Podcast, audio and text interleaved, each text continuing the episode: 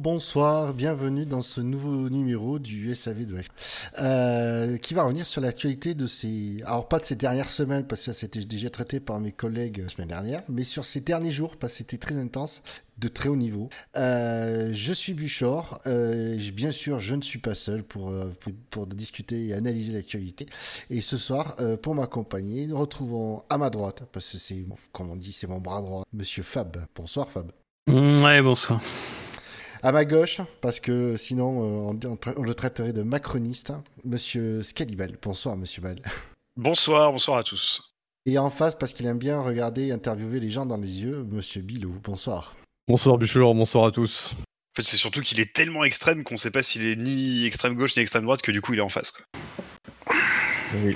Il, il est inclassable. Voilà, c'est ça. C'est ça qu'on reconnaît les plus grands. Euh... Ouais, alors attends, on va te coller un McLovin ouais. dans toi, sur les trucs historiques maintenant. ouais, putain, mon statut est en danger. C'est fini. Ah oui, ta suprématie est. Bah, est tombée. Plus vacillante là. À vérifier. Elle, elle, vacille, elle vacille pour le moment, effectivement. Euh... Bah sinon ça va, hein, et toi Oui, oui, voilà, j'ai demandé, ça va vous, euh... vous, vous, vous, vous, réoxygénez? Absolument, ça fait bien. Et oui. Non, Fab, il reste confiné. Ouais. Bah, lui, de toute façon, il est confiné toute l'année, donc euh, ça a rien changé il pour a, lui. Hein. Il a pas envie de voir tous ces cons. Hein. Ouais. Je ne sortirai pas. Euh, messieurs, je vous propose d'attaquer direct dans le sujet. Je précise, parce qu'on a tellement l'habitude de se faire euh, avoir, pour pas utiliser notre mot, que nous enregistrons cette émission le 14 mai. Il est 21h30, pile. Euh, donc, si nous parlons pas d'un truc qui tombe dans 3 heures, c'est normal. On a, on a l'habitude de dès qu'on fait une émission d'actu. De... Euh, dans 3 heures, c'est pas impossible qu'on en reparle.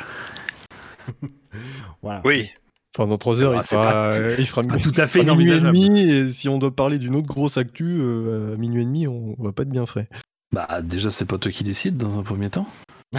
Bam Mange ça. Il a, il a bien le rôle du bras droit, Fab, quand même. Hein. Il l'a bien. Hein. Ah ouais, tu euh, dit, j'ai- j'ai- ça vaut le coup. Au service du président. Et en fait, euh, Buchor, je suis en train de penser, euh, t'es un peu notre Cyril Abitboul à nous. Va, va mourir. Non, non. Ah, ça pas, co- eh, ça va pas là, commencer euh, à critiquer Cyril euh, hein, euh, au bout de la première minute d'émission, là, quand même, s'il vous plaît. un, petit peu de, un petit peu de tenue. quand même, ce, ce génie français du management, quand même, un peu de retenue, merde. Non, déjà, moi, je, je vous mate plus facilement que ça. euh, et deuxièmement, je parle pas super bien anglais, mais j'ai un meilleur accent que lui. Euh, du coup, on va se, le, ben, se lancer tout de suite dans le bain. Avec celui qui a déclenché la, la petite série de dominos qui sont tombés euh, ces deux derniers jours, trois, je me souviens plus. Euh, donc, c'est Vettel qui, en, qui, lui et Ferrari ont officialisé que à la fin de l'année 2020, ils se diraient bye bye. Donc, Hmm, bah, ça, ça- Voilà. je pense que c'est une surprise euh, parce que on se dirigeait, enfin, c'est pas qu'on se dirigeait, mais euh, les signes euh, qu'on avait depuis plusieurs semaines, plusieurs euh, mois laissaient penser que il y avait peut-être conduction de contrat, même si c'était pour une durée courte.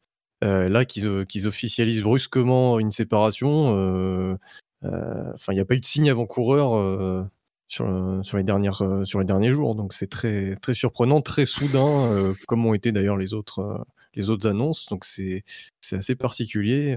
c'est assez rare qu'au niveau des transferts, des annonces de ce genre, il n'y ait pas de que ça se fasse soudainement sans, qu'on y soit préparé ré- réellement.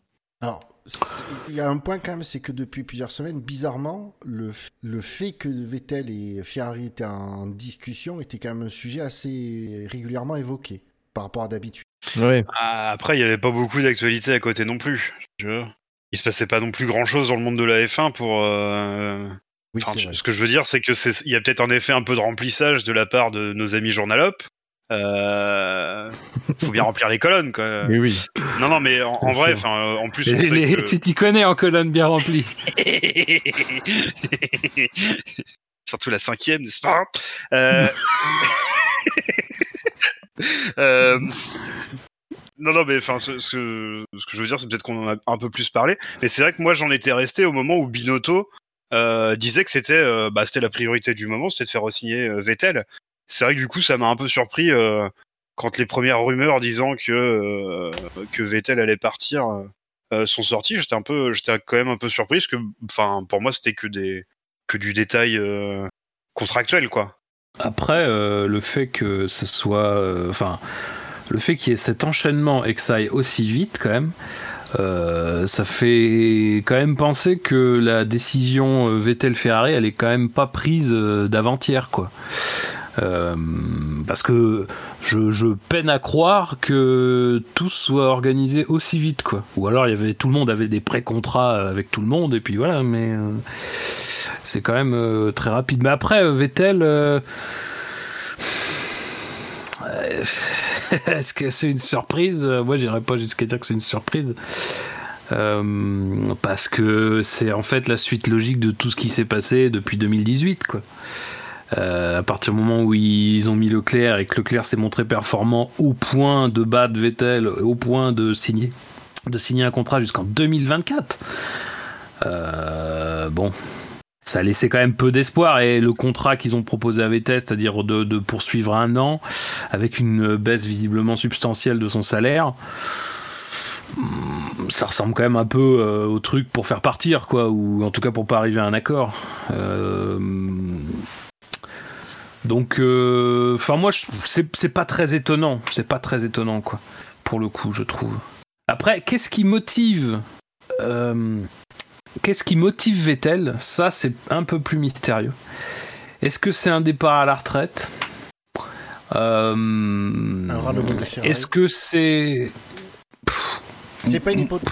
mais c'est difficile à dire. hein. C'est pas mon avis. Attends, je- tu, tu, tu énumères des hypothèses, des possibilités. j'a- J'alimente ta- liste. Je dis pas que c'est ce que je pense. Non, non, non, non, mais je, je- je sais bien, mais euh, ras-le-bol de Ferrari. Bah, ça, dans le sens où Vettel se lasse de, de- de Ferrari. Euh, ouais, mais dans. Enfin. Je sais pas. Je. Je. Je. je, je- je- je- comment dire je, je ressens un peu de sincérité dans la fin du communiqué qu'a fait euh, qu'a fait Vettel où il dit que euh, bah, on vit une période un peu bizarre et que euh, ça fait réfléchir sur les vraies priorités dans la vie euh, etc etc Euh, il y a quand même il y a quand même la moitié du euh, du, du, du communiqué qu'il qu'il donne qui est euh, qui est là-dessus en fait euh, que euh, euh, il a besoin de, de, de réfléchir à ce qui est important euh, pour son avenir, euh, euh, que euh, il faut une nouvelle approche, euh, etc. Je, je sais pas, peut-être qu'il, peut-être que deux mois de deux mois de télétravail, euh, il a pas envie de retourner bosser quoi. Non mais enfin, tu vois, enfin peut-être qu'il a peut-être qu'il a réalisé que bah non en fait sa vie c'est peut-être d'être avec sa famille. Enfin peut-être que c'est ce qui compte aujourd'hui pour lui euh, et que et que clairement le reste de l'année il la voit pas sa famille. En peut-être fait- que son, peut-être que sa motivation était déjà un peu vacillante euh, dernièrement et que ce confinement euh, l'a, euh, on va dire, précip... enfin, oui, précipité dans, ce- dans cette décision de, prendre un peu de recul euh, sur la Formule 1. Après, on ne sait pas s'il compte rester ou pas, mais euh, il y a aussi une autre question, c'est est-ce qu'il est encore motivé pour se battre pour des, titres, par exemple? Parce qu'il n'y a pas beaucoup de possibilités euh, au niveau des écuries. Il sait, très bien qu'en quittant Ferrari, euh, il peut pas aller chez Red Bull et euh, Mercedes. euh, on, va en parler, mais c'est compliqué aussi parce qu'il y a déjà il Hamilton dé- déjà là-bas, donc euh, je pense la, la meilleure chance pour lui d'être euh, de se bagarrer pour euh, pour les plus grosses, euh, pour les meilleures places, ça restait Ferrari malgré tout. Après, le truc, c'est que si, si par exemple, c'était une retraite, en fait, son départ de Ferrari, moi, enfin, je, me dis que vraiment, si c'était ça, ça serait annoncé. Alors, je dis pas que ça va pas l'être d'ailleurs. Euh, on est que, on est que le, le- le jour même de l'annonce de, de- de son remplaçant. Donc, il y a, il y a aussi un peu une, une chronologie des annonces euh, qui peut faire que bah, demain, ça se trouve, il annoncera sa retraite. Euh, mais je veux dire, euh, si, si c'est la retraite qui te motive à ne pas re-signer chez Ferrari, il n'y a absolument aucune raison de ne pas l'annoncer. Euh, je trouve, enfin, je veux dire, si, si, de toute façon, qu'il qu'il ait choisi maintenant et qu'il l'annonce à la fin de saison ou qu'il ait choisi maintenant et qu'il l'annonce, euh, ça reviendra exactement au même, hein, parce que de toute façon, il y a déjà son remplaçant, il va faire l'année avec le même état d'esprit, lui, euh, et tout le monde autour de lui aura l'état d'esprit, voilà. Donc je sais pas, moi je trouve ça, je pense que, je pense qu'il se dit peut-être qu'il y a une dernière carte à jouer. Euh, alors bon, c'est vrai que les, les- on va pas se mentir, là maintenant les opportunités se réduisent. hein. Il n'y en a plus qu'une réaliste. Peut-être deux, si oui, non, il y, en a, il y en a deux, il y en a deux. Disons qu'il y en a deux. Euh, peut-être qu'il a envie de, jouer cette carte-là, peut-être dans un rôle, euh, euh, peut-être dans un autre rôle, ou au contraire dans un rôle euh, encore plus important, un vrai rôle de leader. mais je sais pas, je. Je, vois bien que la retraite, c'est un truc qui, qui, explique pas mal de choses chez beaucoup de gens, mais je sais pas, j'ai un doute. Tant que c'est pas annoncé, j'ai un peu un doute quand même sur la, la, réelle motivation de tout ça. Après, je pense que si on prend juste le cas Ferrari, il euh, y, a aussi un truc qui, a été dit euh, à la fois par Vettel, mais aussi aujourd'hui par Binotto, c'est que il y avait des divergences sur euh, l'avenir, quoi. Il y avait des divergences sur l'avenir. Alors, qu'est-ce que ça voulait dire, les divergences sur l'avenir? Est-ce qu'on a proposé à Vettel, un... clairement, on lui a exposé un rôle de numéro 2 à partir de 2021 clair et net euh, ou voilà, ou un petit peu de mentor, de champion qui va euh, se mettre au service d'eux? Il y a ça aussi qui est intéressant parce que ça revient quand même souvent, hein, cette divergence de vue. C'est pas simplement que nos chemins se séparent parce qu'on va à la fin du contrat, non, c'est quand même qu'il y a autre chose, quoi. C'est plus que ça. Euh, donc tout ça me fait dire que si Vettel avait encore des exigences, il en a peut-être toujours maintenant au moment de, se retourner et de chercher un petit peu ce qu'il pourrait faire.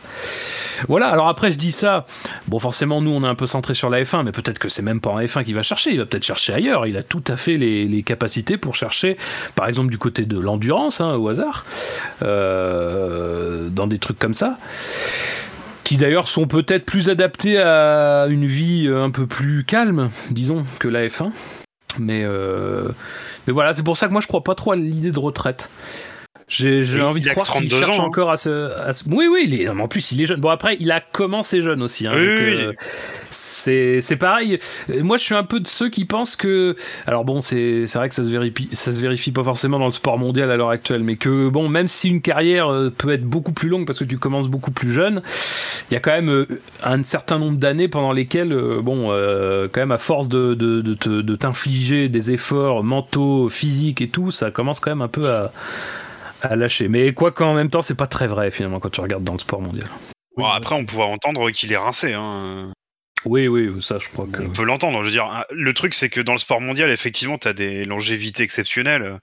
Euh, t'as Brady euh, en, NFL, t'as as des, des tennismen, mais là, je vais laisser Bilo en parler, euh, qui sont qui sont qui ont un âge relativement âgé. et qui continuent de de, jouer mais ils continuent de jouer parce qu'ils performent le truc, c'est que Vettel, euh, ses performances sont quand même un peu en berne, en tout cas ses résultats. Euh, c'est mm. moi, euh, c'est ça qui fait que je pourrais, moi aussi, hein, je suis sur cette ligne-là où je me dis que le mec, il est probablement un peu rincé. Il s'est retrouvé deux mois chez lui avec sa femme. finalement, c'était pas si horrible que ça, et enfin, c'était un des rares du coup pour qui c'était pas horrible le confinement. Et du coup, du coup, il a envie de continuer, quoi. Je sais pas. Hmm, ça, ça me semble plausible. Enfin, c'est une histoire que j'ai plutôt envie d'acheter, quoi. Ben, moi, je pense que c'est peut-être la combinaison de plusieurs choses. Euh, il y a ça, euh, mais si c'est clairement le, fait de, bah, de se retrouver en famille avec beaucoup de temps euh, à pouvoir passer en famille, c'est du coup que la, retraite lui, lui paraisse une bonne option. il l'aurait annoncé, je suis comme Fab, à mon avis, il aurait clairement annoncé dans le communiqué. Et du coup, en plus, ça permettrait aux deux parties de partir tranquillement. C'est-à-dire que bon, c'est pas Ferrari qui mettrait Vettel à la porte, c'est pas Vettel qui aurait. Euh, voilà, c'est parti à la retraite euh, malgré tout. Euh, moi, ce qui me fait dire que c'est pas la retraite, c'est qu'il a que 32 ans. Honnêtement, je vois pas un Vettel fondu de sport automobile comme il est, particulièrement de F1, partir comme ça tout de suite. Comme, comme je l'ai dit, ça dépend de sa motivation. Hein. C'est si il veut... Non, mais je pense que moi, c'est sa motivation à rester chez Ferrari, pas sa motivation ah, à rester en F1 sa motivation à, à, vouloir euh, jouer les premiers rôles aussi, parce que s'il est encore motivé à jouer les premiers rôles, euh, ça veut dire qu'il y a eu un désaccord avec Ferrari et il sait très bien qu'il y a peu de chances qu'il joue les premiers rôles et du coup il pourrait, euh, il pourrait partir à la retraite. Si en, en revanche, il se dit que même s'il joue pas les premiers rôles, bah, il va peut-être essayer de, tenter un nouveau défi, d'essayer d'apporter un plus à une équipe de, du milieu de peloton. bah, il, va, essayer de, négocier un contrat chez, une, de ces équipes-là. Mais pour moi, si il a toujours pas objectif et s'il se dit qu'il a encore les capacités à, se battre pour les premiers rôles, bah, je le vois. Du coup, je le vois pas, euh, je le vois pas rester. Si ce n'est une retraite, en tout cas prendre une année sabbatique parce que euh, Ah, nous il sait que, ouais, parce qu'il sait que les baquets, euh, les super baquets sont euh, sont pris ou fermés en tout cas pour lui. Ah, ah, Après, euh, peut-être qu'il y a aussi la nouvelle. euh, Alors, du coup, elle est repoussée d'un an, d'accord, mais il y a peut-être là aussi la nouvelle réglementation qui le saoule un peu. Hein. Et puis, je Pourquoi elle le soulerait Peut-être que c'est pas une, la, la vision de la F1 euh, de 2021 ne l'intéresse pas. Peut-être. C'est un truc. Hein. Parce peut- qu'il a déjà, il a déjà exprimé plusieurs choses sur euh, Ouais. euh, qu'il fallait ramener des V12. euh, bon, on on reviendra pas sur cette déclaration débile, mais euh, euh, enfin voilà, il a déjà exprimé en tout cas euh, plusieurs griefs sur sur. euh, C'est un vrai mordu, ouais, c'est un, vrai connaisseur de l'histoire de la F1 Vettel. Donc, s'il a pas cette, euh, il, serait- il aurait pas ce- cette attitude, ouais, cet, cet état d'esprit de c'était mieux avant? Du coup, il n'aime pas la direction euh, que prendrait la, la F1 euh, dans son ensemble dans les années à venir. Peut-être aussi un désaccord sur la. euh, on connaît les dernières positions de Ferrari sur les évolutions euh, réglementaires, euh, notamment le plafond budgétaire, etc. Est-ce que c'est pas des positions avec lesquelles, alors je pense que c'est an- an- anecdotique, mais ça peut venir se rajouter sur la pile des trucs, mais qui seraient pas d'accord avec les positions de Ferrari, qui fait que ça entame stabilité entre les deux, ouais, le- la- entame la relation entre lui et Ferrari, je sais pas. Bah, comme l'a dit Fab, oui, il y a le contrat de Leclerc jusqu'en 2024 qui effectivement, euh, on voit déjà que Leclerc est. Non, mais moi je parlais sur comme, les, les, accords- les futurs accords Concorde, de répartition Ah oui, des oui. sous, etc. Vraiment de la réglementation de la F1 euh, hors, Ouais. hors aspect sportif qui fait que ben, il serait pas d'accord avec les positions de Ferrari. Moi, je, je... Je sais pas. enfin, c'est pas que c'est- c'est non, une hypothèse, hein, mais euh, Je, je. je dis pas que c'est l'argument principal, le- le- la, la, la, la cause du truc de la, Oui. de la séparation. Mais si tu rajoutes des trucs au fur et à mesure, euh, ça peut effectivement. euh, Oui, oui, non, non, mais c'est sûr. Ça peut jouer, oui. Alors du coup, messieurs, je vais vous demander de vous risquer un pronostic. Vettel ou à la maison, ailleurs, une écurie, un autre sport auto? Je vais vous demander chacun de d'oser engager votre. J'allais dire crédibilité, non, on en a aucune au SAV, faut pas déconner. Euh, Ouais, non, ça, ça se saurait. ouais, ça, ça se saurait. Allez, Dabilo. Bah, parce que je le vois ni chez Mercedes, euh... ouais, Renault. euh. Allez, non, je vais dire Renault. Renaud Hmm. Euh, Fab? Ah, c'est dur. Euh... je- bon, Alors moi, j'a- j'aurais vraiment envie qu'il reste quand même. Euh, mais je pense qu'il va aller euh, vers un autre sport. Scani Moi, je le vois à la maison avec un rôle de consultant pour la femme ou Liberty. Ah, tu penses qu'il peut se faire en fait débaucher par la femme Ah, belle, belle pas, dé- pas débauché, mais clairement, euh, si aujourd'hui, euh, si aujourd'hui je suis RH de la FOM ou euh, de ou de Liberty, euh, j'essaie de récupérer le mec. hein. Tu crois qu'il accepterait?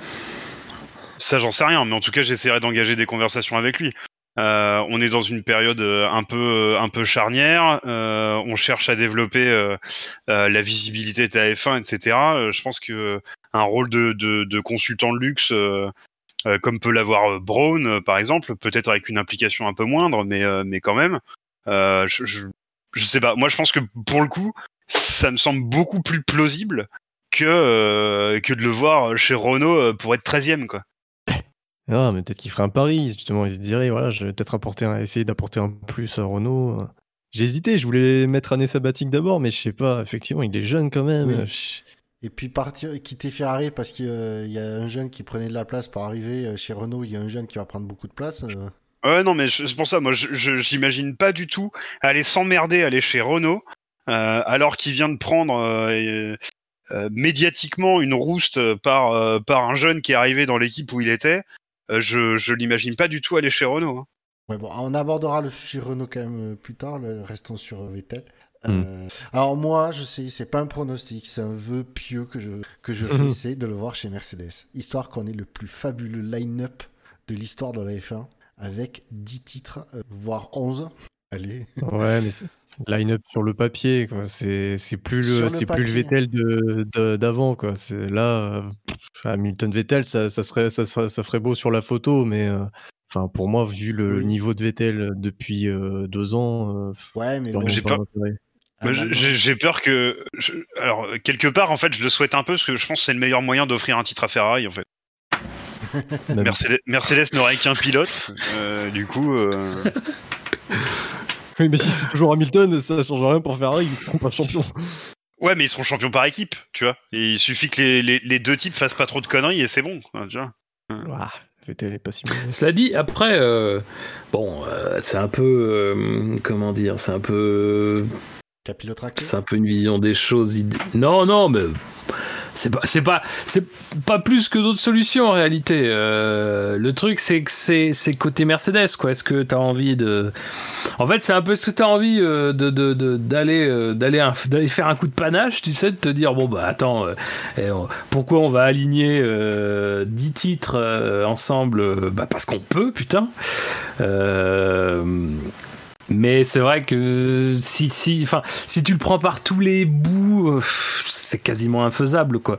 C'est quasiment infaisable. Il faudrait que, que Mercedes décide de- d'eux-mêmes d'avoir cette, cette attitude-là.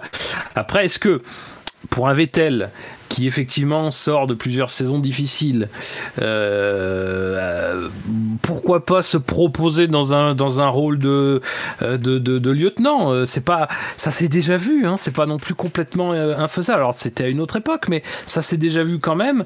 Des champions du monde qui jouaient ce rôle-là pour s'assurer en même temps dans une écurie où tu auras une voiture pour gagner de temps en temps. C'est pas non plus totalement impossible. C'est vrai que ça se voit plus beaucoup et c'est quelque chose qui paraît un petit peu hors du, hors du temps aujourd'hui. Mais un Vettel qui est très attaché à l'histoire de la Formule 1, qui la connaît bien, euh, ça peut lui traverser l'esprit. euh, ça peut lui traverser l'esprit. Après, je pense pas. Sincèrement, j'y crois pas trop. Euh, mais en même temps, euh, si, si jamais il a dans un coin de la tête le, le pari Mercedes, c'est à peu près que comme ça qu'il peut se présenter. Hein. Il va pas dire non, mais je viens pour fighter Lewis, bien sûr. Qu'est-ce qu'est-ce qui vous prend? Vois, Non, il peut pas y aller comme ça, quoi. Ouais, je pense qu'il peut pas y aller pour une pour tous les arguments que tu as annoncés et un autre c'est qu'ils ont plus Loda en fait Euh, et c'est Loda euh, qui gérait euh, quand c'était vraiment la merde entre les pilotes à la bonne époque Mercedes Euh, c'était Lo- c'était Loda qui faisait ce boulot là et je pense- je j'ai vraiment du mal à imaginer Toto Wolff vouloir créer ça ou alors il crée ça et il se cache chez euh, Aston Martin Oui. Ah, ah, énorme. Il signe, il signe Vettel, euh, allez, en prenant un peu de marge en juin. Et en décembre, il se casse chez Aston. Démerdez-vous, les gars. Mais non, mais enfin, pour moi, c'est, ils vont pas créer cette situation-là parce qu'ils ont pas, en- enfin, je pense qu'ils ont pas envie de la gérer, parce qu'ils savent très bien que le mec qui était qualifié pour le faire, il est plus là. quoi. Alors, Puis- On est d'accord. Par contre, Après, faut être réaliste. euh, faut être réaliste. Ça fait deux pilotes quand même assez vieux euh, dans une même écurie. Euh, bon, enfin ça, ça aussi, c'est pareil. C'est un peu, euh, c'est un peu quelque chose qui plaide contre parce que c'est quand même risqué euh, d'avoir deux types qui sont à- à proches de la retraite. euh. Enfin, je veux dire, ça, ça, c'est vraiment une situation, ça peut te filer entre les doigts, quoi, si ça se passe mal. Ouais, par contre, s'il y a bien. on- Par contre, on est d'accord quand même que s'il y a un pilote sur la grille sur lesquels, pour lesquels euh, V- euh, Vettel peut, accé- ouais, peut logiquement accepter d'être un numéro 1 bis, c'est Hamilton. C'est le seul. Mais qu'est-ce qu'on entend par numéro 1 bis? Bah, de pas être à tout à fait à égalité, d'être pas forcément un lieutenant parce que c'est c'est peut-être exagéré, mais euh, de pas voilà, c'est de, de céder un peu la, le, le pas sur l'autre pilote au niveau avantage, etc. Il y a que la face à Hamilton qui peut que Vettel pourrait euh, concéder, je pense, ce, ce- concéder ça. Qu'il même concède pas Leclerc, qu'il concède pas à Leclerc, c'est normal, mais c'est logique. Il y a que il y a que Lewis avec ses six titres maintenant. Au, euh, à qui C'est qui qui domine, quoi non mais, tu, tu- non mais tu comprends quand il y, a- il y a une certaine hiér- Oui. hiérarchie euh, naturelle ou, euh, comme, ou hypothétique, comme tu veux, euh, virtuelle qui, qui s'établit entre les pilotes. Si euh, s'il y a bien s'il y a un pilote voilà, sur lequel Vettel peut légèrement céder le pas, c'est Hamilton. Moi, je suis pas sûr. je- Ça son ancien Et rival. du quoi. coup, finir et signer. Ouais, voilà, je suis d'accord avec toi, Bilo. Il y, a- il y a comme une rivalité, euh, alors euh, assainie, mais quand même euh, forte euh, entre entre les deux. J'imagine vraiment, mais vraiment pas Vettel aller porter les bidons d'eau pour euh, pour Lewis. Hein. Ouais, ouais, il y a, une- il y a l'ego quand même. Faut qu'il se C'est pour ça respecte que un je peu. parle il- de, de un bis et pas de Bon, enfin, c'est ouais, enfin ça après c'est pas non plus, c'est pas parce que tu fais ça que tu te t'es plus bactère non plus. C'est- ça se fait pas de toi un minable. hein. Non, à un moment donné, c'est- c'est- c'est c'est aussi-. Bah, bah non. Après- alors, euh, d'accord, tu l'as formulé différemment, mais c'est toujours pareil. C'est toujours, tu te sens toujours merdeux, quoi. Euh, c'est Ah. c'est pas, non, non. euh, c'est un aveu de faiblesse. Alors maintenant, je vais vous mettre dans la situation. Imaginez, vous êtes Vettel. Vous voyez que Ferrari, c'est c'est bouché. Le- le- le- le- L'avenir, de toute façon, il n'est pas pour vous qu'au niveau pilote, c'est pour Leclerc. Que peut-être aussi au niveau évolution, département technique, tout ça, dans les années à venir, ça va pas le faire. Que le cap de la nouvelle réglementation du coup de 2022, euh, Ferrari risque de se prendre les pieds dans le tapis. Vous n'êtes pas confiant. Vous négociez avec Mercedes. On vous dit, ouais, mais tu, alors tu seras pas vraiment un lieutenant d'Hamilton, tu seras un bis, donc il aura peut-être un peu d'avantage, euh, trucs comme ça. Tu te dis, Mercedes a fait domine, il y a des chances qu'ils continuent à, rester vraiment le top niveau team. De se dire, peut-être que j'accepte, si jamais Hamilton se prend un peu les pieds dans le tapis, moi je suis là, je récupère, hop, je suis devant. Il y a cette opportunité. Au pire, je signe pour deux, un ou deux ans. Et à 33, 34 ans, là, je prends ma retraite, j'ai essayé, je me suis frotté à Hamilton. Pourquoi pas hein De toute façon, des, voilà, il ne Mais peut, pas, il peut, il c'est- peut pas revenir chez Red Bull, de toute façon. Et il veut, je pense qu'il ne veut pas revenir chez Red Bull. Et quelle autre écurie peut offrir les- la, le- le- Comme disait Fab tout à l'heure, c'est la, possibilité de regagner des, des courses? Le, truc, c'est que c'est pas. Enfin, après, euh, je pense que ça, c'est une démarche qui est tout à la fois. Enfin, qui est tout à la fois une démarche de, de Vettel en lui-même. C'est-à-dire qu'à un moment donné, euh, il doit. c'est-à-dire, c'est- le coup, c'est pas de, de faire. C'est pas faire allégeance en fait. C'est pas, c'est pas, c'est pas du tout ça qu'il faut, comme, comme ça qu'il faut le voir en tout cas. C'est juste prendre acte du fait que tu sens que t'as pas forcément t'as plus les choses, t'as plus ce qu'il faut en fait pour être euh, un champion du monde, parce qu'aujourd'hui t'as une conc- enfin aujourd'hui c'est trop, c'est des saisons peut-être trop longues, c'est peut-être une intensité trop folle à mettre dedans, Euh, donc tu sais qu'en toi t'as pas t'as pas cette force là, mais en même temps tu te dis, je pense qu'avec la bonne voiture je peux gagner. Euh, je peux encore rendre des services et oui pourquoi pas je peux encore aider et même euh, potentiellement vraiment si euh, si s'il le faut être le candidat de substitution mais je voilà tu vois c'est un peu c'est un peu dans cet état d'esprit là c'est un peu comment dire là il y a récemment je lisais un truc de, Loda Loda dans sa dernière année il avait un réseau enfin il voyait bien que en 85 il était plus du tout dans le coup par rapport à Prost clairement il y avait aucun problème et il disait, euh, moi, si jamais euh, Alain a besoin de moi à un moment donné, euh, je le laisserai passer sans souci. Mais jusqu'ici, il n'en a pas eu besoin. Donc, je crois que c'est l'occasion de sa dernière victoire. Jusqu'ici, il n'en a pas eu besoin. Donc, on peut, on peut se battre quand c'est possible, quoi. Et c'est un peu cet état d'esprit-là. C'est-à-dire, c'est juste prendre acte du fait que, bah voilà, oui, tu reconnais que clairement, il y a quelque chose qui, qui, ne, qui ne fait plus de toi le, grand pilote que tu étais. Et donc, bah voilà, je, je vais, je vais le coup euh, et me vendre auprès de Mercedes. Euh, mais encore une fois, je, ça, j'ai tout à fait conscience que c'est quand même une position extrêmement. Euh, c'est, c'est, je sais même pas si c'est tenable en fait à l'heure qu'il est, mais bon. Et puis, il reste encore jeune, c'est ça aussi. Peut-être qu'il je sais pas, c'est- c'est c'est un peu bizarre parce qu'on a l'impression quand on parle de Vettel qu'on parle d'un mec qui a, qui a- qui a- on parle d'un Raikkonen quoi finalement, d'un mec qui a, qui a quasiment 40 ans, euh, qui non, il est, il est encore quand même, il est, il est un peu plus jeune que que- qu'Hamilton, donc euh, voilà, il, bah c'est. Bah, non mais c'est très, c'est vraiment, euh, c'est vraiment un truc qui vient de loin. hein. Il y a pas de, c'est c'est vraiment une théorie comme ça. Oui. Cela il- dit, Cela dit, dans certains, dans certains médias, alors bon, après c'est c'est que de la rumeur, c'est que de la spéculation, hein, euh, c'est c'est difficile d'y voir clair forcément en ce moment, mais certains médias disent que effectivement, ce serait peut-être la carte qui tenterait de jouer, euh, en tout cas la, la carte d'un- d'une arrivée chez Mercedes. Après, euh, sous quel statut, je ne sais pas. Oui, parce Loda, que il avait, il, il avait gagné le titre euh, face à, face à Prost, donc c'est déjà plus facile à accepter derrière. De... surtout que Loda était, plus vieux que Prost, je sais plus de combien, d'années, mais voilà, il avait déjà gagné cette bataille-là du championnat. C'est plus facile après d'accepter euh, euh, euh, de l'aider par la suite. Là, c'est pas pas du tout la situation de Vettel. Et il est, en plus de ça, il a gagné quatre titres.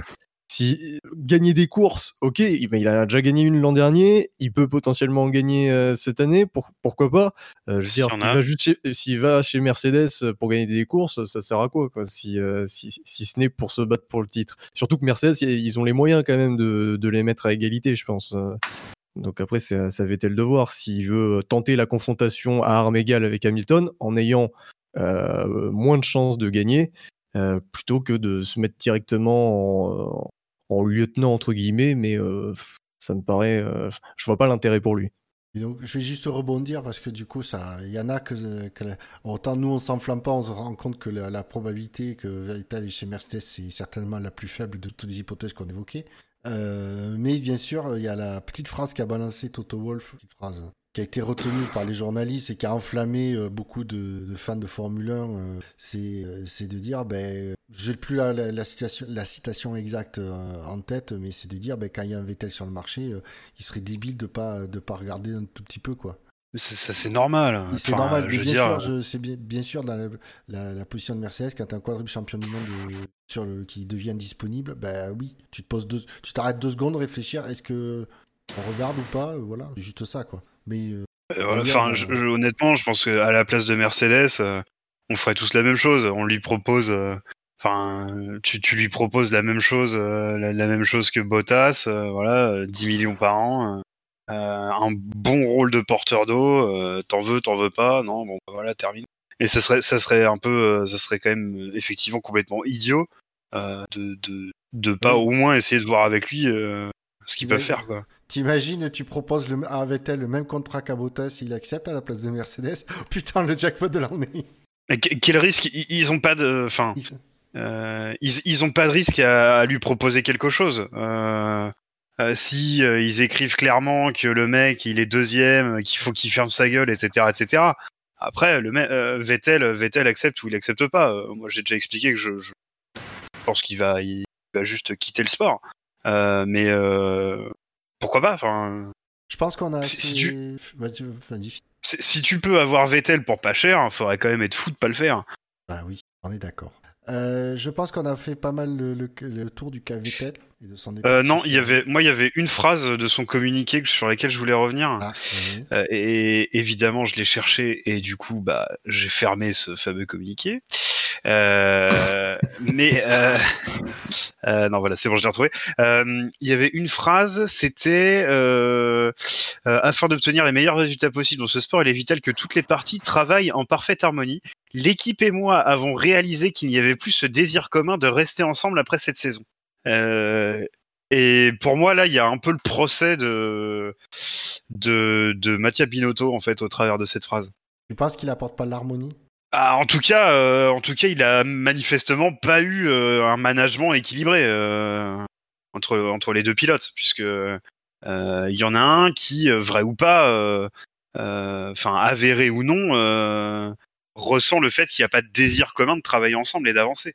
Donc c'est quelque part, enfin pour moi c'est la première, enfin c'est la deuxième, euh, c'est le, deuxième vrai accro sur la euh, sur la veste de sur la veste de Binotto. Le, premier, encore on pourrait discuter, mais c'est la légalité du moteur de l'année dernière.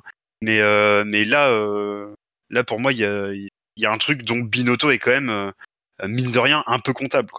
Et ça me fait penser que Binotto aujourd'hui était présent à une, une conférence organisée en Italie, je me rappelle plus, ça s'appelle Motor Valley, je crois. C'était à Modène. Euh, et il a dit quelque chose, il a eu des déclarations un peu sur le cas, euh, sur le cas de, de Sainz, du coup. Euh, et il disait, alors, euh, désolé, Bouchard, j'empiète un peu, mais c'est pour ajouter de l'eau au moulin de, euh, de Scanim. Il disait en gros. T'empiètes pas, tu fous en l'air mon conducteur. Non, mais il disait en gros que Sainz c'était un pilote fiable, robuste, euh, un bon combattant et parfait, en fait, excellent pilote à associer à notre talent pur, euh, Charles Leclerc. Alors après, on l'interprète comme on veut. Euh, mais disons que ça, ça, ça, semble euh, assez clair en fait dans la manière dont on peut percevoir ce type de déclaration. C'est-à-dire que bon, euh, c'est un bon pilote à associer à euh, un talent pur comme Leclerc. Donc c'est, tu vois, c'est un peu déjà, on peut, on peut déjà voir poindre, ce qui de toute façon était déjà un petit peu dans l'air à partir du moment où euh, tu, tu, tu, prolonges Leclerc jusqu'en 2024, c'est-à-dire que oui, le prisme désormais par lequel on voit les choses chez Ferrari, c'est celui de Leclerc pour euh, tout ce qui s'est passé en 2019. Et donc, avant qu'on aille plus loin, avant qu'on aille plus loin, je vais enchaîner, je vais reprendre un peu la main sur le conducteur. Euh, et donc, la deuxième, dans l'ordre logique des choses, c'est la deuxième. Dans l'ordre chronologique des, annonces, c'est la troisième. Mais euh, du coup, c'est le transfert de Sainz euh, de, de, McLaren chez Ferrari pour, ben, occuper, prendre euh, la place de Vettel et venir, comme tu dis si bien, seconder Leclerc dans sa quête de titre.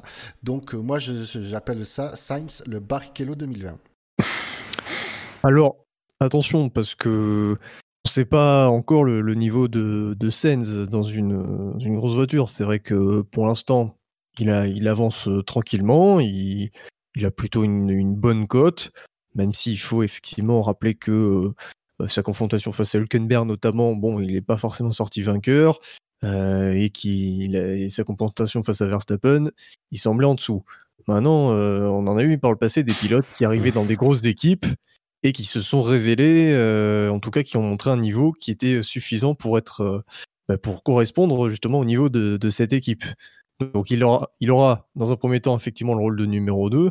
Après, euh, c'est toujours pareil, hein, si sur le plan des performances, tu te montres, tu te montres aussi rapide, voire plus rapide que le leader supposé de l'équipe, bah, ça, ça, peut changer des choses. Ah, ça, ce serait quand même. je rêverais de voir la gueule des mecs de Ferrari quand même. Bah non, mais ça, peut arriver. Je, rêverais, je rêverais pas de voir la mienne, par contre. Oui, ce que j'allais dire, moi, j'aimerais de voir celle de oui, ça c'est sûr. que Cannibal, ah, ça casserait, ça casserait des têtes de club de golf, hein, putain. putain, mais je viens de tilter, Sainz, il va chez Ferrari, en fait, je déteste ce mec, alors que j'aime un peu pas trop mal Leclerc. Ah, je vais continuer de détester Ferrari. Ah, j'avais pas percuté, en fait. Ah, c'est cool. C'est vraiment des sacs à merde, Ferrari. Yannick qui se réveille. Bon.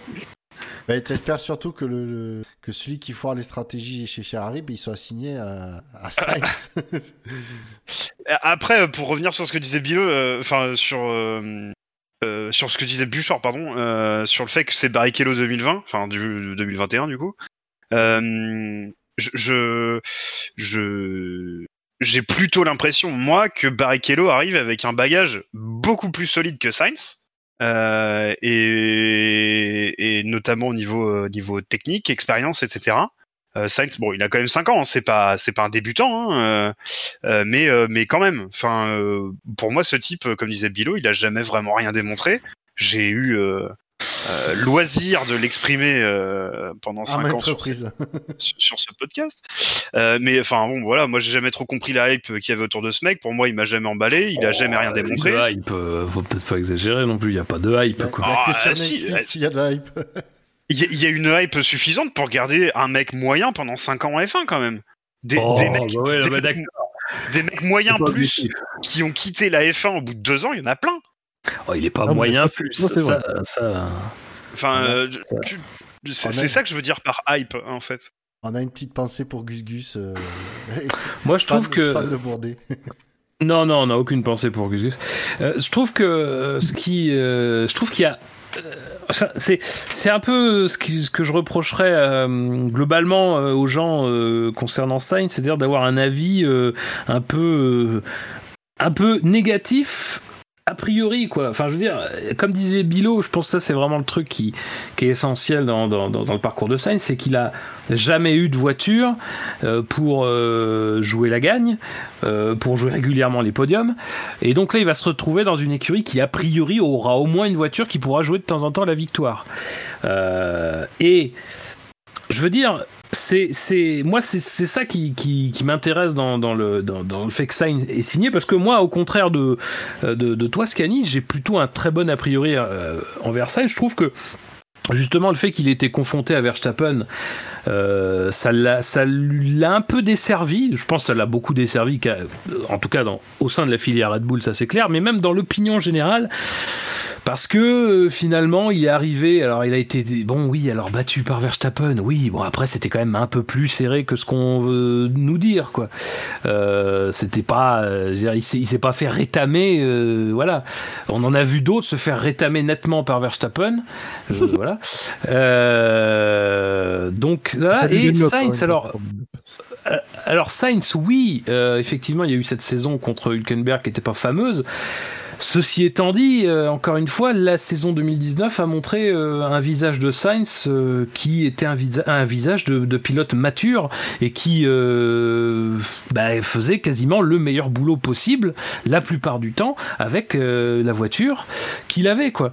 alors, après, je vais pas vous dire que c'est super enthousiasmant, surtout de la manière dont il est présenté par Binotto. Euh, clairement, on part pas non plus. Voilà, c'est clairement il le vend pas comme euh, le nouveau Verstappen, il le vend pas comme le nouveau Leclerc. Euh, clairement, c'est pas le nouveau Schumacher. C'est-à-dire s'il y a un choix entre Schumacher et Barrichello, c'est effectivement l'aiguille. Il pense plutôt du côté de Barrichello. Toutefois, encore une fois, oui, il va se retrouver dans une situation où il va falloir, où il va être en plus dans une une écurie qui est quand même euh, un petit peu en crise, euh, qui est un petit peu en crise. Alors peut-être qu'elle aura le temps de se remettre un peu en ordre de marche, et notamment derrière Leclerc euh, à partir de 2020. C'est sans doute à ça que ça va servir en 2020, si la saison a lieu.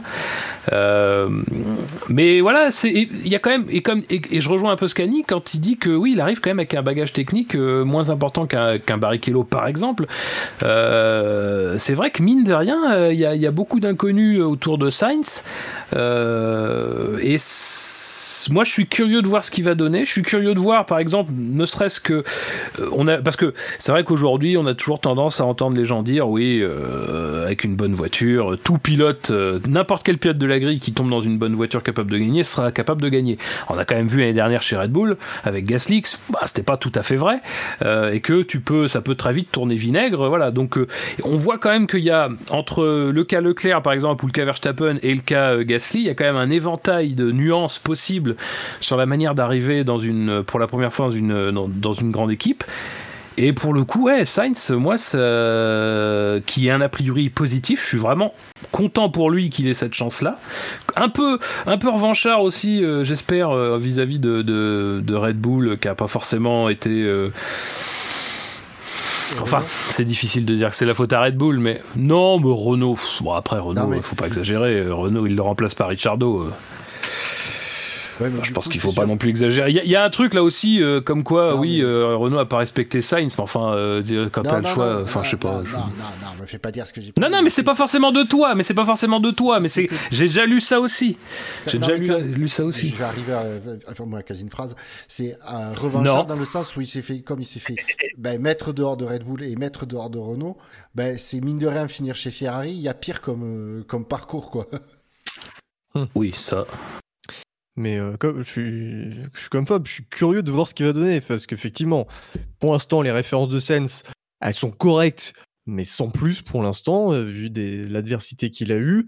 Mais c'est pas impossible qu'il fasse de, belles choses. D'ailleurs, chez Ferrari, euh, la dernière fois que Ferrari a recruté un pilote et qui a été décevant, ça remonte à très longtemps. Je compte pas Fisichella parce que Fisichella était en 2009, il a arrivé en courte saison, c'était pas c'était pas le même euh, le contexte était très différent, mais euh, je veux dire euh, sinon avant à chaque fois qu'un pilote arrive chez Ferrari, bah, il fait des il fait des bonnes perfs, même un Massa qui je pense était encore moins coté que Sens à l'époque, il, il avait réussi à faire son trou et, à être bon par la suite. Donc donc on sait pas, Sens peut vraiment il peut nous surprendre. Après ça, il, a, il, a, un gros calibre en face de lui, donc on verra ce que vos Sens, on aura une idée plus précise. Donc voilà, ça peut être très bon, comme ça peut être un Gasly bis face, face à Verstappen, on ne sait pas.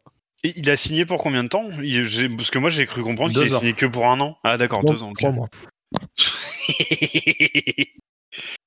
moi, moi, je, enfin, j'ai pu l'exprimer sur Twitter. Pour moi, euh, alors je sais que ça a surpris des gens, mais enfin, pour moi, le bon choix, c'était quand même pas Sainz. C'était, moi, j'imaginais bien Grosjean là. Pour moi, c'était, c'était le, bon moment pour lui.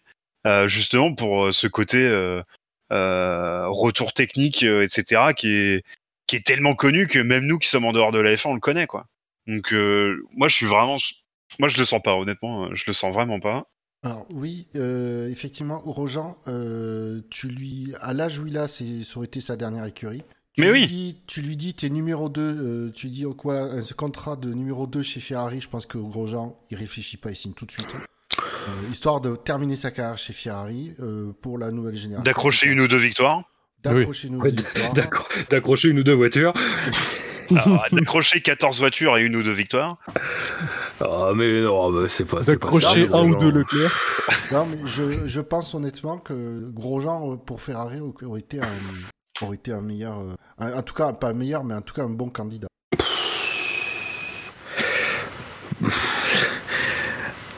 Alors ça me fait chier parce que j'ai- j'aime pas qu'on lui tape dessus euh, tout le temps. Mais enfin, Grosjean, je pense qu'à un moment donné. euh, Non, c'est. Enfin, je sais pas. C'est pas parce qu'il y a une année il a eu bon euh, sur un truc que ça efface le reste. Enfin, je veux dire.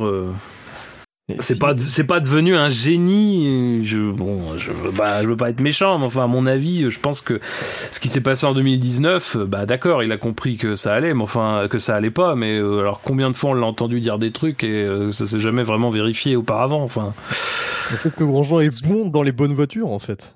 Ah oui, non, mais ça, alors ça, par contre, là, je suis totalement d'accord. euh, que- Et ça, d'ailleurs, il l'a prouvé.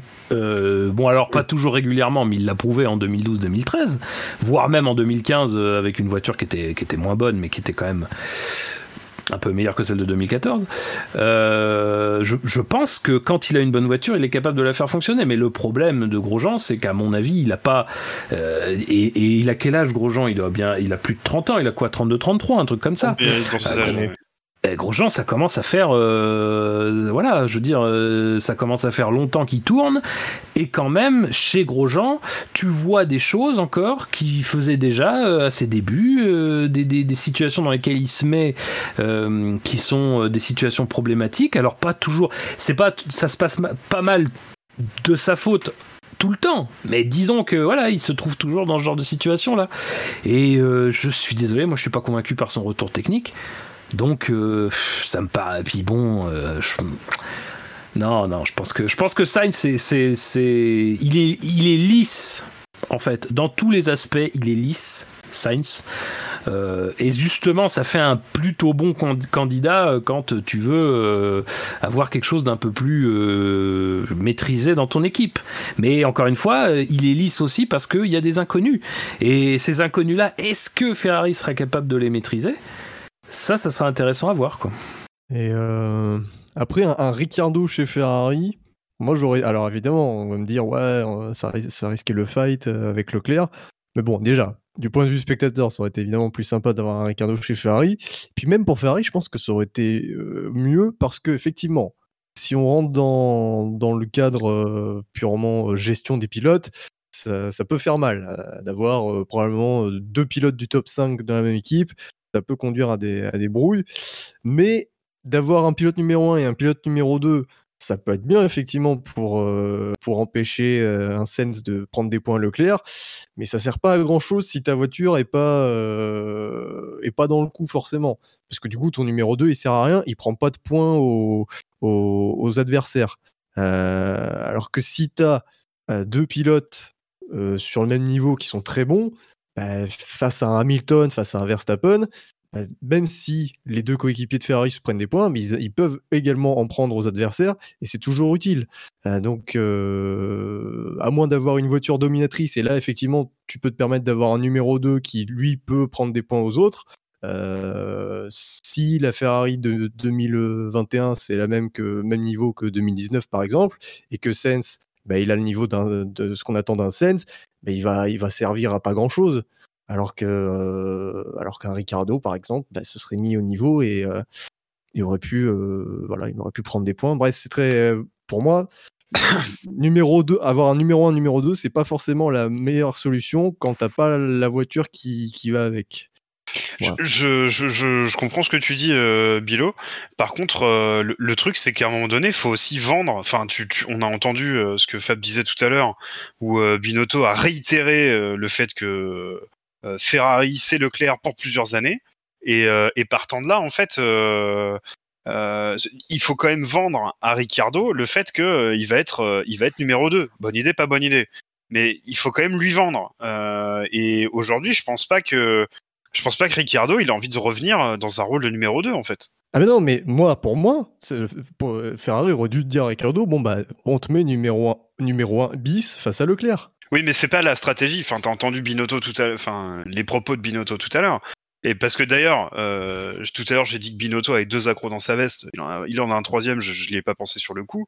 C'est sa gestion euh, des, des pilotes l'an dernier, euh, où il y a des situations où il où il se passe rien, où on sait pas qui doit laisser passer qui et quand. Enfin, voilà, bon, ça il en est quand même un peu comptable.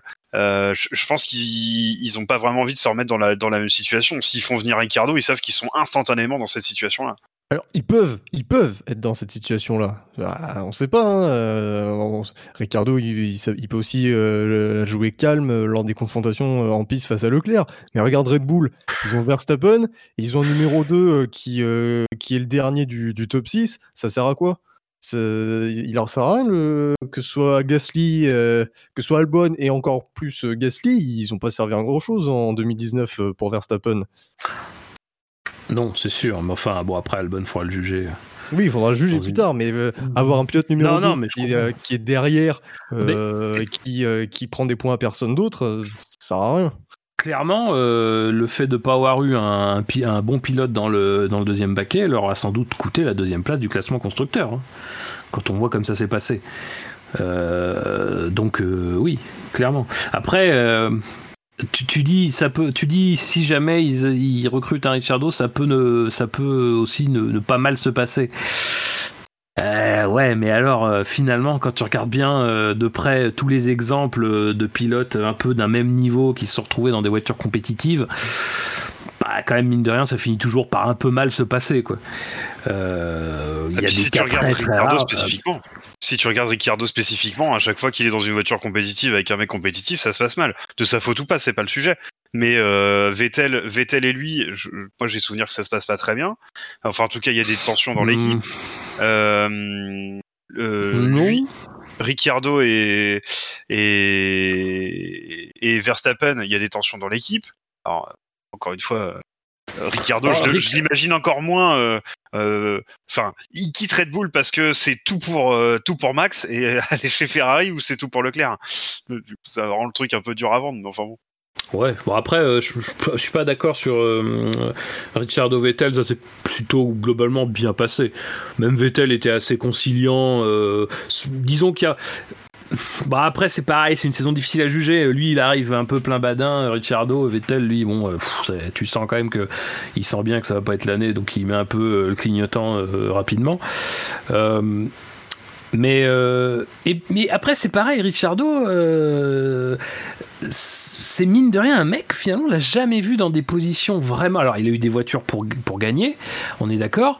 Mais pour être sous la pression en permanence euh, d'un d'une lutte par exemple pour le titre euh, ça on l'a jamais vu. Comment comment il réagirait à tout ça là, ça serait intéressant à voir. Bon alors visiblement on va pas le voir tout de suite mais euh, mais ça serait intéressant à voir. Mais après je sais pas. Ricciardo mais Ricciardo, c'est c'est trop. En fait, c'est trop. C'est déjà un peu trop pour être euh, quelqu'un un candidat envisageable.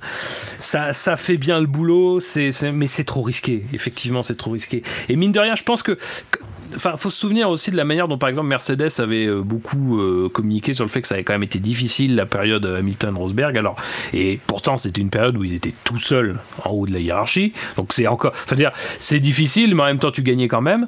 Euh, mais c'est pour dire comme comme ça déchire des équipes, comme ça met des mauvaises ambiances, et puis finalement, ça fragilise un édifice parce qu'à un moment donné, ce qui se passe quand les luttes sont vraiment enfin créer trop d'antagonisme c'est que ça, ça ça te sépare ton équipe en deux quoi. On a bien vu ce que ça avait fait quand ils avaient échangé les mécaniciens. Euh, c'était c'était un sujet de discussion euh, qui revenait souvent quoi donc c'est pour ça que là où un Richardo, c'est quand même prendre le risque d'avoir quelqu'un de compétitif, ou en tout cas de quelqu'un qui va tenter d'être au niveau. Euh... Enfin en tout cas, tu le sais que ça peut se passer comme ça. Là, un Sainz, c'est un peu plus rassurant, j'imagine, pour Ferrari. Mais, mais c'est pareil, là, on parle, on parle. Mais qu'est-ce qu'ils ont proposé à Sainz, quoi? Moi, j'ai du mal à croire que, par exemple, Sainz, il soit dit, oh, ouais, parfait, numéro 2, très bien. Moi, j'ai un peu un doute là-dessus. Donc, euh, peut-être qu'on parle un peu dans le vide et, qu'on, et que finalement, il n'a pas ce statut-là. Maintenant, euh, bon, il sait, je pense qu'il sait où il met les pieds, quoi. C'est maintenant que vous vous rendez compte que vous parlez dans le vide oui, c'est vrai que ça fait toutes un ces peu années, longtemps, Fab, maintenant. tu, tu le déçois. Non, par contre, Ricardo, il y a un truc, euh, tu disais c'est trop tôt. Oui, c'est trop tôt dans mon putain de conducteur. Vous faites chier. De- Ouais, mais c'est chaud, on peut, on va dire, c'est difficile de ne pas évoquer un pilote sans évoquer un autre. D'ailleurs, euh, Sainz, c'est rigolo, mais euh, il a commencé chez Toro Rosso, ensuite il est allé chez Renault, ensuite chez McLaren, et maintenant chez Ferrari. C'est euh, le parcours de- d'Alonso, pour l'instant. Ouais, attends, t'inquiète, lui, on va en reparler. Euh, comme vous avez pas mal abordé le sujet de Ricardo chez Ferrari, euh, qui servait strictement à rien de, développer- de palabrer pendant 10 minutes, puisque on, sait que Ricardo, c'est pas chez Ferrari qu'il va, c'est chez McLaren. Et effectivement, il dit bye bye à Renault euh, à la fin de l'année, après ses deux ans de contrat, pour aller euh, chez McLaren où la place de Sainz s'est libérée. Votre avis sur le move? Surpris. Une belle gestion de Cyril Abitboul.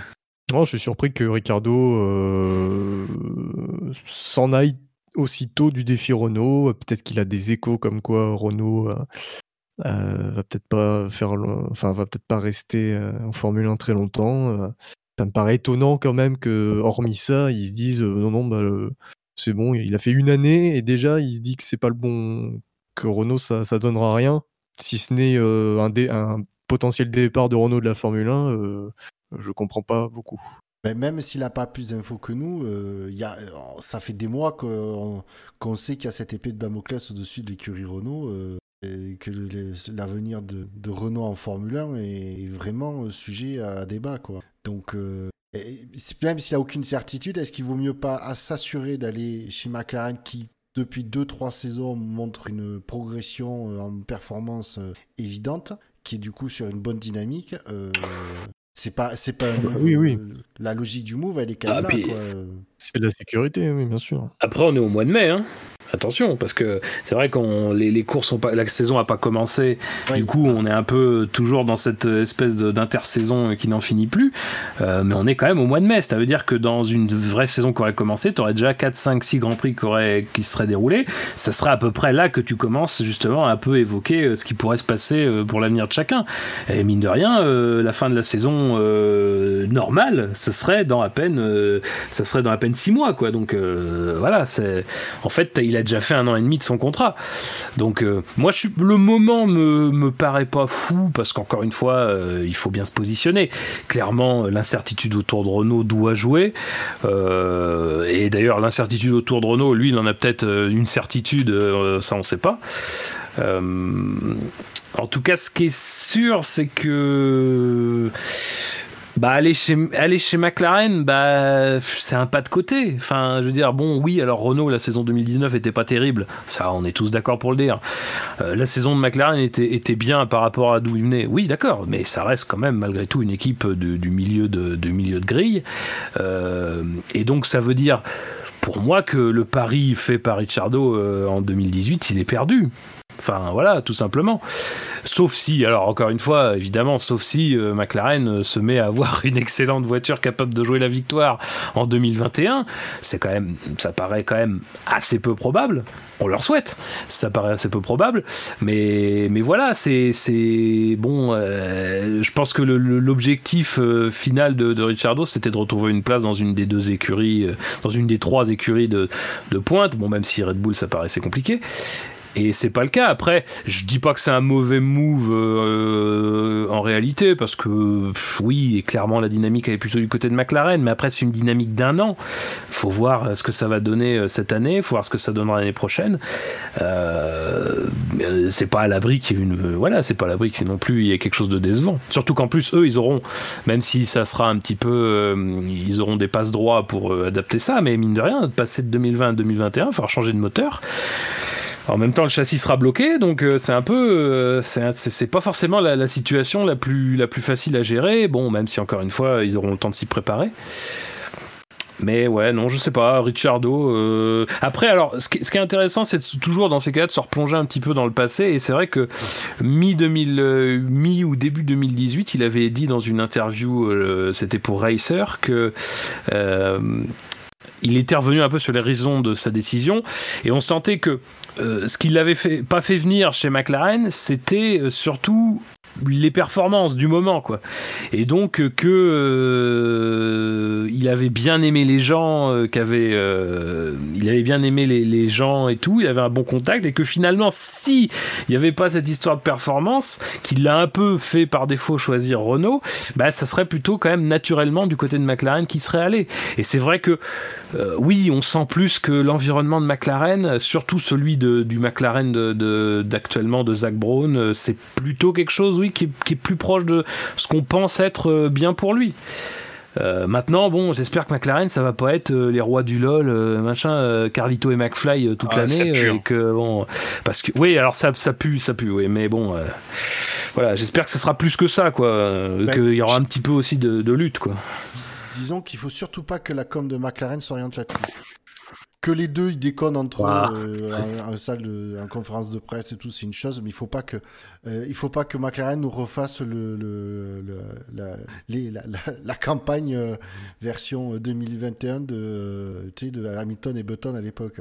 Oui. Voilà, c'est animé tout net.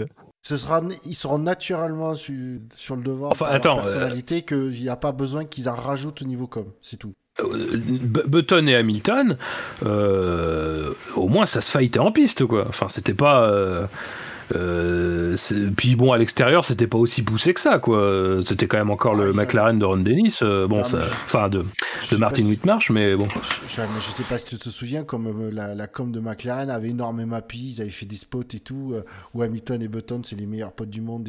C'était trop, on voyait. Oui, non, mais d'accord, mais enfin, c'était quand même pas, c'était pas au point de voilà que ça devienne un, une série. Non, mais le problème, c'est que si même si tu fais ne serait-ce que ce niveau de communication avec les deux qui vont naturellement apparemment, euh, ou devrait en tout cas euh, suffisamment euh, être source de d'articles, de trucs comme ça, il n'y a pas besoin que la com vienne en rajouter une couche. C'est ça que je Sinon, ça va être. On verra, ça, ça, va saturer, sinon, ça va nous saturer. Je suis d'accord sur les craintes que, que peuvent avoir certains.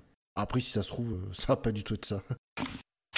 Donc, rien de plus à rajouter sur, sur Ricciardo Non, bah pour McLaren, c'est c'est une très bonne opération dans l'opération euh, Reconquête. Euh, ils ont un jeune prometteur, ils ont un, très bon, un des meilleurs pilotes du plateau, donc euh, ils sont dans la situation de Renault cette année, finalement, au niveau du line-up. Oui.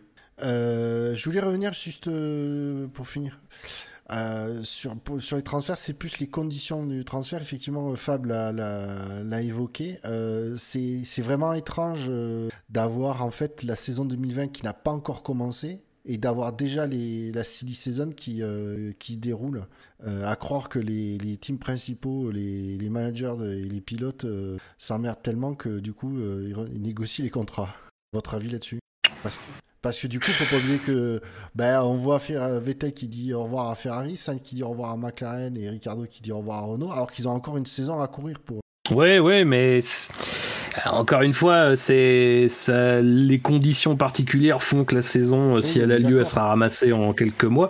Oui, non, non, mais je veux dire, tout ça, en fait, ça fait que finalement aujourd'hui, en plus avec il y a eu la fermeture des usines là pendant un moment, c'est-à-dire qu'en fait, t'as que ça à faire, quoi. Euh, tu euh, t'as pas de truc marketing, t'as absolument rien, tu peux pas être, sur, personne n'est sur les grands prix ni rien. Donc finalement, le seul truc qui reste à faire, c'est de faire des négociations par Skype, quoi, quasiment. et ben mine de rien, moi encore une fois, comme je disais tout à l'heure, je peux pas croire que euh, tout soit décidé parce que Vettel, ça a été officialisé. Non, c'est pas possible. Tout a été mis en place avant. Ça peut pas tomber aussi droit euh, en quelques jours. Ça, c'est pas possible. Donc, ça veut dire que ça travaille depuis un moment là-dessus. Euh, et voilà. Et, encore une fois, oui, en termes de, c'est étonnant pour nous là qui sommes, qui, qui sommes le, le, le, en mai la saison a pas débuté, mais bon c'est-à-dire, tu peux pas faire toutes ces négociations-là quand on va lancer la saison, surtout que quand on va lancer la saison, ça va partir, ça va être un. Enfin, si elle se lance, hein, encore une fois, mais ça va être un rythme effréné si ça tient. Euh, dire, c'est quasiment, tu vas faire que ça, quoi, tu vas faire que rouler et tout, euh, ça quasiment aucune place pour la négociation. C'est pour ça qu'à mon avis, euh, parce que là, bon, on est en mai, on est mi-mai, euh, ça veut dire que si la saison commence, ça sera dans un mois et demi, ça veut dire je pense que là, dans le mois et demi qui va se passer, on risque d'avoir de pas mal d'annonces en ce sens-là, quoi. Parce que, ça, enfin, à mon avis, ça sera pas possible de, d'être euh, au taquet sur les négociations euh, dans la deuxième partie d'année. Léo Scani, euh, quelque chose à rajouter?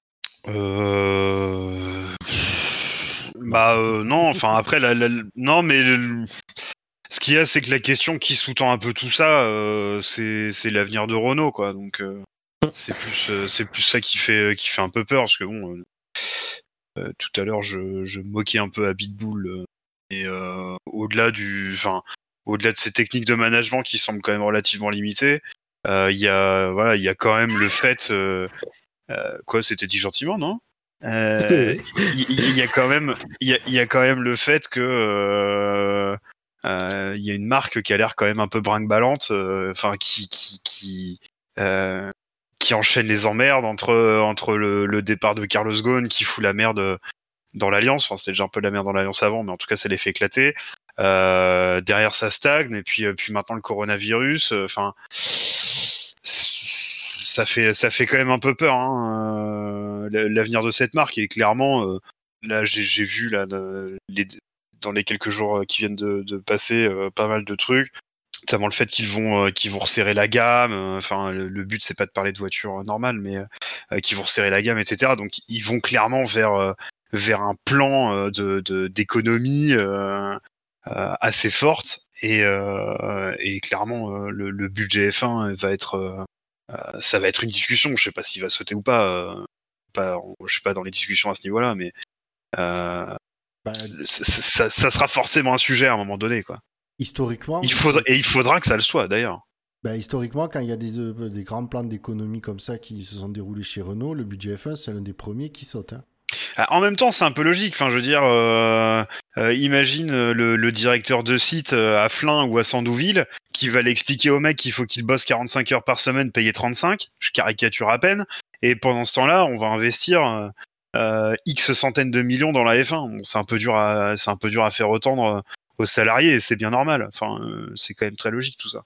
Donc, euh, donc voilà, il y a, y a la maison mère quand même qui, euh, qui peine un peu. Donc, euh, donc moi, je suis quand même assez inquiet euh, pour. euh, je suis quand même un peu un, peu inquiet pour l'écurie Renault. Euh, Peut-être que Ricardo a des infos. Je pense pas que ce soit des décisions qui soient déjà prises. Je pense qu'il a pas forcément plus d'infos que nous là-dessus d'ailleurs. Euh, euh, moi, je, je, je serais curieux de savoir. Euh, euh, alors, c'est évidemment d'énormes préjugés et rempli de biais euh, ce que je vais dire, mais euh, je, suis curieux de savoir à quel point euh, Habitbull est responsable de ce qui se passe avec le départ de Ricardo. Je, je, suis très curieux là-dessus. Euh, je, pense que cet homme est un fin politicien, mais il est, il est, quand même pas très bon en communication, en management. euh, on peut émettre des doutes. Euh, voilà, alors je sais qu'il y a deux sites avec deux cultures différentes. Enfin, n'empêche que dans l'industrie, c'est quand même pas une situation euh, euh, quand même très spécifique. C'est des choses que, que même beaucoup de gens ont l'habitude de gérer. Euh, Renault y compris. oui, alors Renault y compris, à des échelles bien plus grandes que Ouais, euh, que Enstone et Manche. Viry. Euh, Enfin, eux, non, mais et à des distances plus grandes également, avec des tailles d'équipe plus grandes. Donc euh, voilà, enfin, je- moi je suis quand même un peu sceptique euh, sur le fait que Habitbull soit l'homme de la situation, sur le bien qu'il amène là-dedans. Euh, il a bien manœuvré sa barque et sa carrière, ça euh, je lui reconnais, c'est une qualité. Euh, mais euh, mais pour le bien de pour le bien de l'organisation Renault F1, euh, j'ai plus de doutes. Juste Oui, pour, bon, après, Vas-y. Non, vas-y. Non, parce que moi, c'est hors sujet, donc vas-y. Jackie, ça me fait Mais sur Habitbull, sur Habitbull, après, euh, sur la gestion globale, moi, j'ai pas de. J'ai pas d'avis particulier. euh, faudrait, en connaître beaucoup pour en fait savoir vraiment de quoi il retourne. Euh, après, moi, ce que je dirais juste, c'est que là, bon, ce matin, évidemment, il s'est pris une cartouche aussi quand euh, ça a été annoncé que que Ricciardo partait. Après, encore une fois, Ricciardo, il a toujours été assez clair que de toute façon, son contrat était de deux ans, donc euh, tombant à la fin de cette année, que de toute façon, l'objectif de Ricciardo, c'était de voir un petit peu ce qui se passe, de prendre un, bon chèque, ça on est d'accord, euh, de voir un petit peu ce qui se passe pour 2021, et donc finalement que Renault, euh, c'était plus ou moins voilà euh, un, point de passage quoi. Donc en fait que moi ce que je dirais c'est que se reprocher à Habitbull que Ricciardo parte, Oh, ça me paraît quand même très compliqué. Enfin, je veux dire, euh, peut-être que ça a joué dans sa décision de partir, mais on peut pas dire que, que le fait que Richard parte, ça soit typiquement un échec d'Abitbull. Ça me, moi, ça me semble un peu trop quand même euh, excessif et ça, ça me semble pas très objectif. Enfin, pas très objectif. C'est, ça me semble un petit peu participer au, au matraquage euh, d'Abitbull depuis euh, des années. Je sais pas d'où, d'où vient le truc au départ. Je sais pas ce qui s'est passé vis-à-vis. Je pense que c'est un peu lié aussi au fait que Vasseur soit parti et que tout le monde a l'impression que Vasseur euh, fait du bon boulot, alors que, bon, euh, encore une fois, on. Bon, bref. Euh... voilà, c'est juste ça que je veux dire. médiatique, effectivement.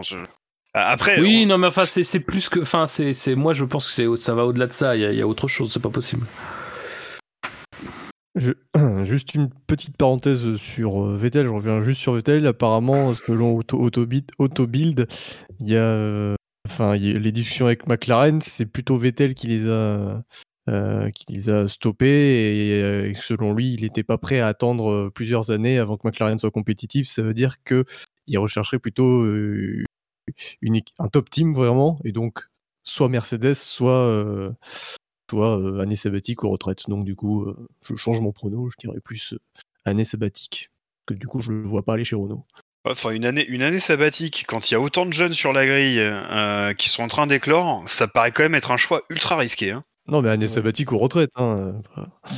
Euh, quand, quand prendre une année sabbatique, quand, quand en F2, F3, il n'y a pas grand monde, comme c'est le cas aujourd'hui, et qu'il n'y a pas non plus de, de mecs oufissimes sur le plateau dans, les, dans le mid-pack ah, bon, là, il y a, quand même pas mal de monde hein, qui. Enfin, la moyenne d'âge est quand même plus jeune, donc il y a quand même du monde qui, est, dispo pour prendre des baquets.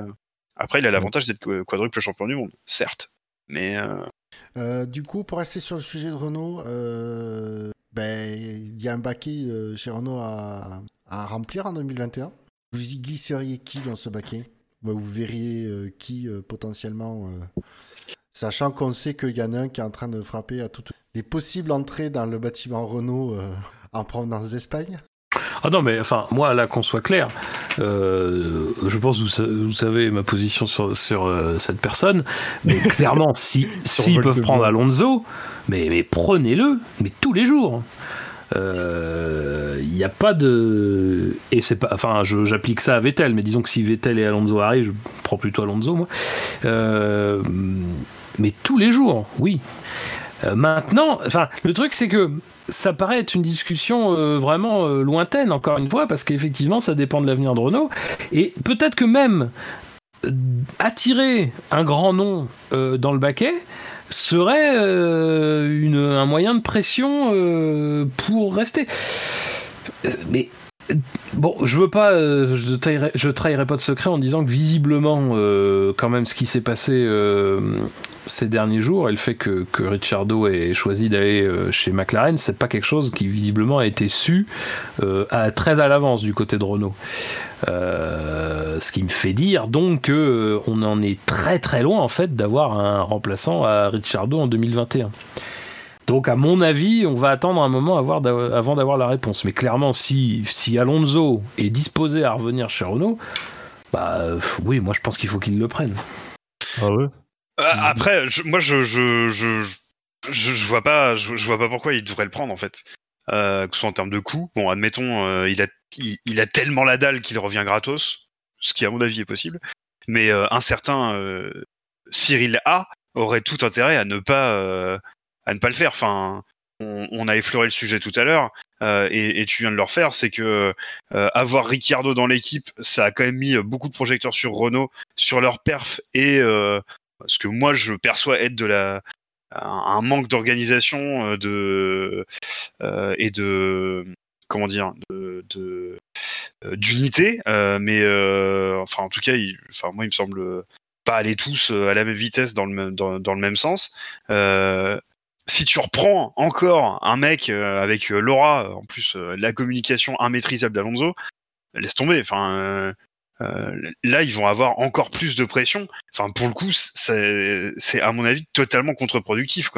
Puis sur le plan de la performance, Alonso il aura 40 ans en 2021, ça fera deux années sans piloter une Formule 1. ça c'est pas garanti qu'il soit non plus au, un super niveau. Oui, bon, c'est un connard, mais c'est quand même pas un manche à couilles. Je pense qu'il y En, fait, moi, je, je, c'est- je trouve que, enfin, moi, tout ça me paraît un peu contradictoire. C'est-à-dire que Renault, quand même, euh, vous trouvez, enfin, dire Ricciardo, je- alors Ricciardo a apporté de l'exposition, mais enfin, je pense pas qu'il ait apporté de l'exposition telle que on se soit dit, oh, bah, c'est vrai que Renault, c'est de la merde, en fait. Non, euh, je pense, non mais, non mais, je pense que Renault, on a tous constaté euh, que globalement, c'était pas facile. On a constaté que la saison 2019 était pas terrible, on a constaté que ça n'allait pas dans un certain nombre de trucs comme ça. Bull s'en prend plein la gueule en permanence. Je veux dire, j'ai pas le sentiment en fait que ça changerait grand chose qu'Alonso arrive et foute le bordel. Euh, Bah, ce que ça change, c'est de passer, euh, c'est de passer à côté de l'occasion de, de se mettre un peu euh, en dessous du radar ou euh, un peu, un peu plus bas dans, dans, dans, dans l'exposition mé- médiatique et la, pré- la pression médiatique. Ouais, enfin, je. Après, dans les faits, je suis d'accord avec toi. Tu prends Ricardo ou Alonso, va y avoir euh, le même niveau d'exposition, le- la, la même pression, etc. Justement, l'opportunité, c'est bah, peut-être de la faire descendre un peu, quoi. Ouais, mais enfin, moi, je pense qu'il faut quand même que qu'à un moment donné, t'es un, un véritable leader, quoi. Je j'ai jamais senti chez Ricciardo, à aucun moment l'année dernière. Alors, j'ai senti, je l'ai déjà dit, une certaine implication. J'ai pas senti qu'il était, euh, qu'il était, comment dire. Euh, euh, vous voyez touriste, qu'il abordait ça un petit peu en disant euh, ouais bon pff, voilà. Non j'ai senti qu'il y avait une implication mais j'ai pas senti qu'il avait pris un leadership. Là où je là où je reprocherais où je reprochais à Alonso d'avoir phagocyté un petit peu McLaren et d'en avoir fait à la fin sa chose je dis pas qu'il faut qu'il se passe ça chez Renault mais en tout cas peut-être que avoir quelqu'un qui aura cette aura là bah, se permettra d'avancer un petit peu groupé quoi Euh, alors ça- je m'attends pas à des miracles et tout, mais euh, je me dis que c'est un pari qui- qu'il faut tenter. Encore une fois, si Alonso est disposé à le prendre, ce pari, et euh, bon, je suis pas certain qu'Alonso soit complètement convaincu par l'aventure Renault si jamais ça devait se refaire. Mais oui, enfin, à mon avis, c'est pas envisageable d'aller chercher. Enfin, je comprendrais pas, par exemple, qu'ils aillent chercher un Hülkenberg ou un truc comme ça. Moi, je- là, là, je comprendrais pas, quoi. Euh, je, je veux dire, à un moment donné, Renault, ils, viennent de sortir de plusieurs saisons euh, où euh, quand même euh, c'était bon des pilotes assez peu charismatiques. Même un Ricciardo qui est un petit peu plus charismatique. Alors après, je pense pas qu'il soit aussi charismatique qu'on veut bien nous faire croire parce que bon, à part voilà, je pense pas qu'en en termes de dynamique d'équipe, je pense pas que Ricciardo ait autant d'influence que ça. Mais bon, si t'arrives avec un Alonso ou encore une fois avec un Vettel, si Vettel est prêt à relever ce pari, bah, c'est quand même autre chose, quoi. C'est- du concret, quoi. C'est des gens qui, qui connaissent le succès, qui connaissent la dynamique du succès. Je dis pas qu'ils vont l'apporter avec eux, mais que ça peut être le point de départ. Mais ça paraît tellement, enfin moi, ça me paraît tellement loin de parler de ça, tellement loin Oui. par rapport à ce que Renault euh, laisse voir de, de son avenir pour l'instant que. Et, puis de toute façon, euh, autant les, la- les trois Vettel, Sainz, Ricardo, les annonces se sont enchaînées euh, très rapidement, donc on sent que c'était quelque chose qui, qui couvait depuis un moment et que voilà, il a fallu d'une étincelle pour allumer la mèche. Autant là, Renault n'a surtout pas intérêt à se presser. Ils ont tout le temps. La saison 2020 n'a pas commencé encore. Donc, euh, peut-être pas se presser et se mettre dans l'urgence pour euh, tout de suite arrêter un pilote et l'annoncer. Ce- Pour moi, ce serait une erreur. Ils peuvent attendre juillet euh, le temps de négocier, de trouver le bon candidat euh, pour prendre, euh, d'avoir peut-être euh, passé en revue toutes les options possibles pour annoncer leur pilote. Enfin, s'ils attendent trop, euh, il y a peut-être des, des pilotes qui, qui veulent et qui leur passeront sous le nez. Oh bah, tu ils appelleront négocier. Jérôme d'Ambrosio. Non, mais tu, peux- tu peux négocier le signer en, en juin, mais ne l'annoncer qu'en juillet-août. Ah oui, pour l'annoncer. oui. Mais par contre, ne pas faire euh, euh, peut-être la, la bêtise. De... Ouais, la bêtise, non, ça a été plus un réflexe qu'autre chose de Red Bull au départ, après le départ de Ricardo, de tout de suite annoncer euh, Gasly. Bah après, c'était le choix logique qu'ils ont fait. Ouais, après, c'est un pi- pilote de filière, etc. Voilà, Bon, donc, après, faut les- faut voir l'état de la filière Renault, quoi. Mais voilà, c'est pas c'est pas le même contexte. Renault justement, voilà, la filière c'est La Renault. Sport Academy, je crois. Non, surtout que bah, malheureusement le, le- le meilleur espoir qu'il y avait, il est plus là chez Renault, donc euh, Ouais, après, enfin, ouais. Je, je, je sais pas si. Euh, Donc, si y a- y a même pas moyen si le euh, Antoine Hubert, et, enfin, si c'était vraiment l'espoir de Renault, euh, plus qu'un Ça. Zougourniou, enfin, tu vois, c'est, je, je sais pas, honnêtement. j'ai pas dit que c'était le- l'espoir de la Renault Academy, j'ai dit que c'était le plus Le, parmi Quand même, hein, il y avait un le plus- projet. euh, Ouais, c'était, mais ça restait le plus grand espoir de la filière euh, Renault. Donc euh, du coup, ben, avec euh, malheureusement cet arbre euh, fauché, euh, l'état de la filière Renault ne permet pas de, de dire bon ben on a un candidat tout prêt euh, qu'on peut faire, sur lequel on peut faire venir un an, euh, comme peut le faire Red Bull. Sachant que la, la différence, c'est que Red Bull, quand leur filière, c'est un pilote de l'écurie Toro Rosso qui font venir. Donc un pilote qui connaît déjà la F1. Là, ben, l'état de Non mais enfin, toute, fa- toute façon, excuse-moi Bouchard, mais de toute façon le truc c'est que quand t'es Renault, quand même t'es revenu en 2016, officiellement en 2016, que depuis quand même, depuis euh, des années maintenant tu communiques sur le fait que ton équipe, bon alors certes t'es une équipe soutenue par un grand constructeur, mais qu'économiquement ton modèle est différent, que ton modèle justement il est destiné à ce que tu arrives finalement préparé en 2021 et que t'aies pas de retouche à faire sur euh, un certain nombre de choses et notamment le, plafond de dépenses. Euh, c'est pas pour arriver en mettant. euh, Enfin, je veux dire, c'est, on a toujours un peu salué Renault de pas avoir été excessif dans ses ambitions. Euh, et même ça, ça n'a pas suffi l'année dernière à se prendre le, retour de bâton. Mais là, maintenant, à un moment donné, il va falloir à un moment donné en montrer des ambitions. Donc, tu peux pas sortir. euh, Alors, je, j'ai toute confiance en Ocon et j'ai tout à fait la, la sensation qu'il peut être un très bon pilote. Mais euh, tu peux pas sortir de ton chapeau un mec qui vient de nulle part. Quoi. À un moment donné, il faut que tu aies quelqu'un. Quoi. Mais Ça si peut pas, tu, peux, tu, peux, tu ne peux pas avoir une ambition en en, Oui, non, mais je sais bien, mais je veux dire, c'est moi pour moi, c'est même pas quelque chose qui devrait être euh, envisageable, quoi. Si si c'en- si c'en est là, bah en fait, tu te demandes un peu ce qu'ils font en F1 à un moment donné, quoi. Ça n'a plus d'intérêt. Enfin, je veux dire, si, leur, si vraiment à un moment donné la question se pose de, de faire, d'avoir ce type de recrutement là, bah ils peuvent se dire bon bah finalement oui, bon, on va fermer parce que ça sert à rien qu'on continue, quoi. C'est que ce que je dis, c'est que ils auraient un Max Verstappen dans la filière. Tu te dis oui, tu paries sur lui, c'est l'avenir, etc. Il c'est pas le cas, ils ont personne de- d'envergure dans la filière. Euh, donc c'est c'est même pas une option, comme ce que je dis, bien sûr que c'est pas une option envisageable. Donc du coup, ils peuvent négocier avec d'autres pilotes. Je sais pas qui, à, eux de voir, euh, à eux de- d'entamer des contacts, mais justement qu'ils prennent le temps de, négocier avec plusieurs pilotes euh, candidats potentiels, etc. au baquet. C'est tout ce que je dis, moi. C'est surtout, il faut pas qu'ils se pressent. Faut pas euh, attendre. à mon avis, il faut pas s'attendre à une. surtout si la- l'annonce de Ricardo les a pris un peu par surprise. faut pas s'attendre à, à ce que Renault annonce le remplaçant de Ricardo dans les jours de trois semaines à venir. Bah, est-ce qu'ils en annonceront Est-ce qu'ils en annonceront un? Ça aussi, euh, on Ouais, peut se poser la question hein, légitimement. Oui, si trouve, ils vont le faire l'annonce en disant on, fer- on ferme à la fin de la saison. Ça- règle le problème, mais c'est pas ce qu'on attend. Restons optimistes, un peu. Oui, oui, non, mais. Mais après, ce serait intéressant de savoir dans quel sens ça va. C'est est-ce qu'on va dire, euh, bon, bah, on recrute quelqu'un et puis euh, tout en, tout en lui prévenant que, bon, bah, peut-être qu'en, peut-être qu'en fin d'année, ça sera terminé. Bon, dans ce cas-là, c'est pas forcément très attirant comme, euh, comme plan de, comme plan à vendre à un pilote, quoi. Et là, du coup, on, on connaît pas le calendrier du, de la prise de décision de Renault, quoi. D'un autre côté, si euh, en juin ou juillet, ils nous annoncent un Vettel ou, ou un Alonso, ça serait quand même une bonne nouvelle pour, l'avenir de l'écurie Renault. A priori. Ouais. A priori, effectivement. Après, euh, en F1, faut, faut, faut pas être surpris si deux annonces contradictoires se font euh, à un mois d'écart. Euh, alors, tu évoquais un sujet le sujet euh, calendrier. Alors, c'est peut-être pas celui de la, prise de décision euh, chez Renault, mais c'est le calendrier, le énième calendrier euh, provisoire euh, pour la saison 2020 de F1. Euh, la dernière version donc compte euh, 19 courses. Ça commencerait le 5 juillet, ça terminerait le 13 décembre. Alors du coup, je vais vous, citer, ce, qui est envisagé. Apparemment, il y a des options euh, qui sont encore... euh, du coup, voilà, c'est toujours provisoire, on ne sait pas, suivant l'évolution de la situation dans, certains pays, etc.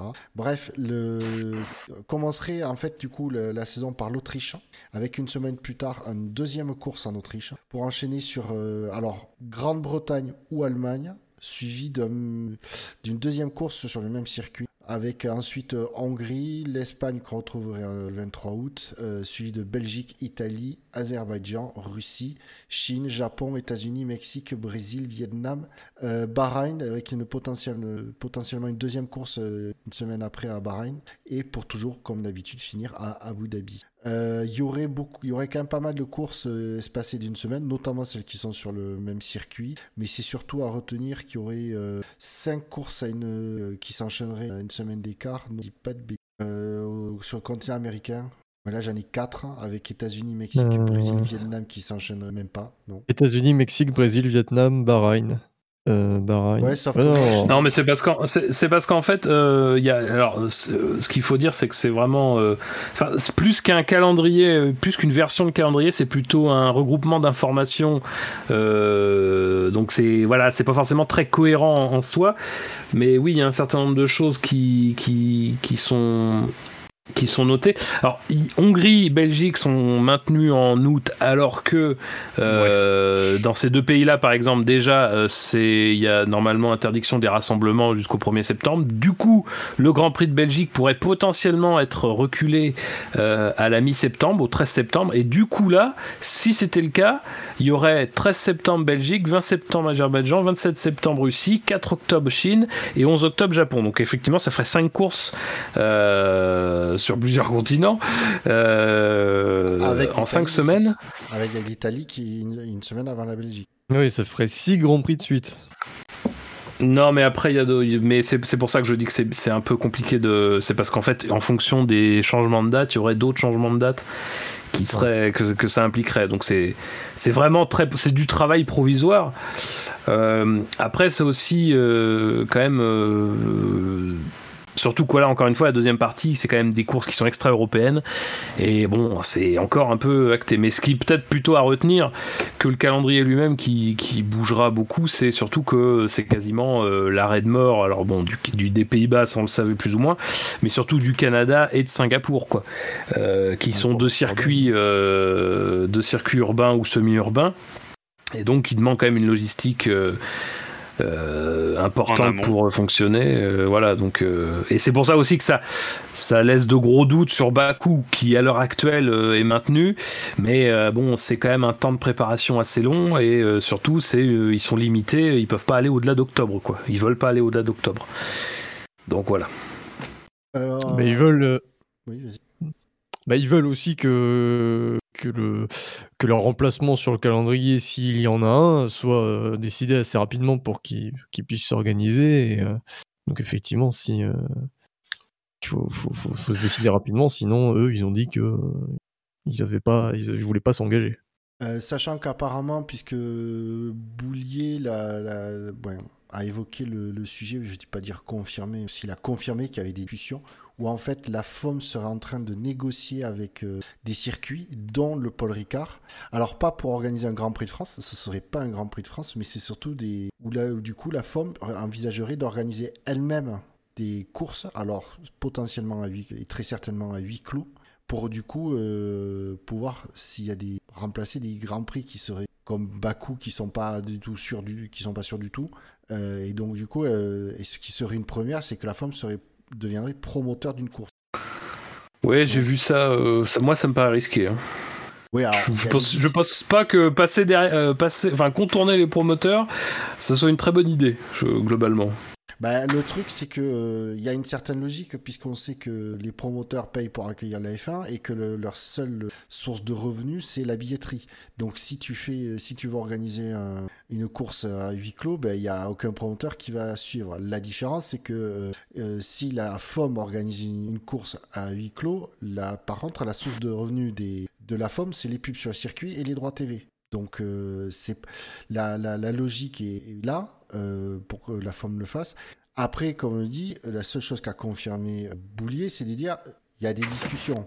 Il n'y a rien qui est fait. euh, il est pas, il Boulier lui-même n'était pas convaincu. Mais voilà, on sait que la, la FOM. euh, Alors, le Paul Ricard, pourquoi? Parce qu'en fait, il y aurait surtout qu'il y, a un aérodrome juste à côté qui pourrait accueillir les avions, le fret de, de la F1 et des complexes hôteliers tout, tout, assez proches. Donc, ce type de circuit intéresse. Qui pourrait intéresser la FOM. Mais comme je dis, c'est une discussion. Je pense que la FOM, en fait, envisage toutes les, tous, les scénarios, tous les scénarios et à juste titre, je trouve euh, qu'elle se ferme aucune option qu'elle voit ce qui est faisable. Par contre, sur le sujet des, euh, de deux courses euh, sur le même circuit à une semaine d'écart, du coup, aurait lieu euh, ben, en Autriche, potentiellement en Grande-Bretagne ou Allemagne, et, et éventuellement à Bahreïn en fin de saison. Qu'est-ce que vous en pensez? C'est mieux que de taper deux courses à Barcelone et deux courses euh, à Sochi. Ouais. Mais Ouais, probablement. je sais pas, le, je suis un peu gêné par ces, ces sujets de calendrier, tant tout cela paraît réellement hypothétique. En tout cas, sur toute la partie européenne, sur la partie ailleurs, on a, ils sont, enfin, la NASCAR reprend, reprend ce week-end aux US, donc c'est un peu différent, mais mais je, je sais pas, de toute façon, euh, il y, a, quand même une énorme partie des pays qui ont leurs frontières fermées, etc. Il n'y a pas de déclaration dans le sens où ça va s'ouvrir. Je sais pas. Euh. Non, mais au-delà, au-delà du fait qu'on sait que c'est un, calendrier très très hypothétique au niveau de son établissement et qu'on, rappelle encore une fois, c'est une idée, c'est une agglomération d'informations, etc. Mais c'est surtout juste sur le, principe même euh, pour faire augmenter un peu le calendrier, voilà, de l'idée de est-ce que ça vous, vous trouvez que c'est une bonne idée d'avoir deux courses sur le même euh, circuit euh, à une semaine d'écart, que c'est débile, que ça apporte rien, que ça peut être intéressant Sur le principe, ça, ça, me gêne un peu parce que voilà, je, pour moi, la, diversité du calendrier, c'est la diversité des circuits. Si on commence à faire plusieurs courses, bon là, ce n'est que deux courses, mais c'est quand même deux courses sur le même circuit. Non, pour moi, ça, ne se justifie pas. Je veux dire, il peut y avoir euh, peut y avoir 14 courses dans le, calendrier, ça fera quand même une bonne saison, similaire à, un bon nombre de saisons dans l'histoire. Euh, mais voilà, pour moi, deux courses sur un même circuit, c'est-à-dire, en gros, bah, tu as une écurie qui, qui allait sur un circuit, bah, elle sera à l'aise la semaine suivante. Et si une écurie est pas bonne sur circuit, elle sera encore handicapée la semaine suivante. Donc non, ça me paraît pas, pas très, pas très chaud pour ça. Scani, Fab? Oh, moi, je suis pas, je suis pas, je suis pas fan non plus. Euh. Je suis pas fan non plus. Ça, enfin bon, euh, c'est des solutions de bricolage euh, qui sont imposées. Je comprends bien, mais je pense que je pense que je serais content de, voir de la F1 parce que voilà, je serais, ça, ça, ça, me manque évidemment. Mais, honnêtement, je vois pas vraiment l'intérêt. si les conditions sont les mêmes d'un week-end à l'autre, moi, ça m'intéresse pas trop. Quoi je vois pas ce qui peut euh, ce qui peut mener euh, enfin concrètement si euh, si McLaren mais si pardon Mercedes met une branlée à tout le monde le week-end 1 et que les conditions sont les mêmes le week-end 2 je vois pas pourquoi il recommencerait du coup je vois pas vraiment l'intérêt de regarder la course quoi moi je sais pas je le pressens comme ça Oui, bon, alors après, l'idée de faire courir sur un même circuit de, de course et une semaine d'intervalle, c'est. sportivement, ça peut poser des problèmes. Après, je pense que la logique de la F1, c'est de se dire euh, d'essayer d'en faire le plus possible rapidement. Je crois que c'est ça le fondamentalement c'est ça le truc et c'est euh, se dire bon bah juillet août euh, bon il y a, peut-être une fenêtre, bah, tentons d'en faire quatre, quoi. C'est ça le, truc. Parce qu'après, tu regardes, finalement, jusqu'à Bahreïn, ils le font plus. Je pense que là, le, vraiment, le, truc, c'est de, de, se dire, faisons le plus de courses possible, quoi. C'est une logique purement comptable, quoi. Bah, bah, parce, que, parce que la situation est trop incertaine en fait pour euh, pouvoir se projeter plus loin. La, réalité c'est ça. Et encore une fois, euh, là on parle que des courses en Europe ou sur lesquelles on a un tout petit peu de certitude. Euh, voilà, et on parle pas des courses dans le reste du monde où on en a un peu moins à l'heure actuelle et où c'est plus mouvant. donc je, pense que c'est simplement ça la logique. Je pense qu'il n'y a pas non plus de hasard à ce que les, les, deux premiers lieux où on se rendrait seraient ceux où on commencerait par euh, deux courses euh, à chaque fois quoi. Je pense que c'est tout simplement voilà de vouloir en faire le plus possible et le plus rapidement possible.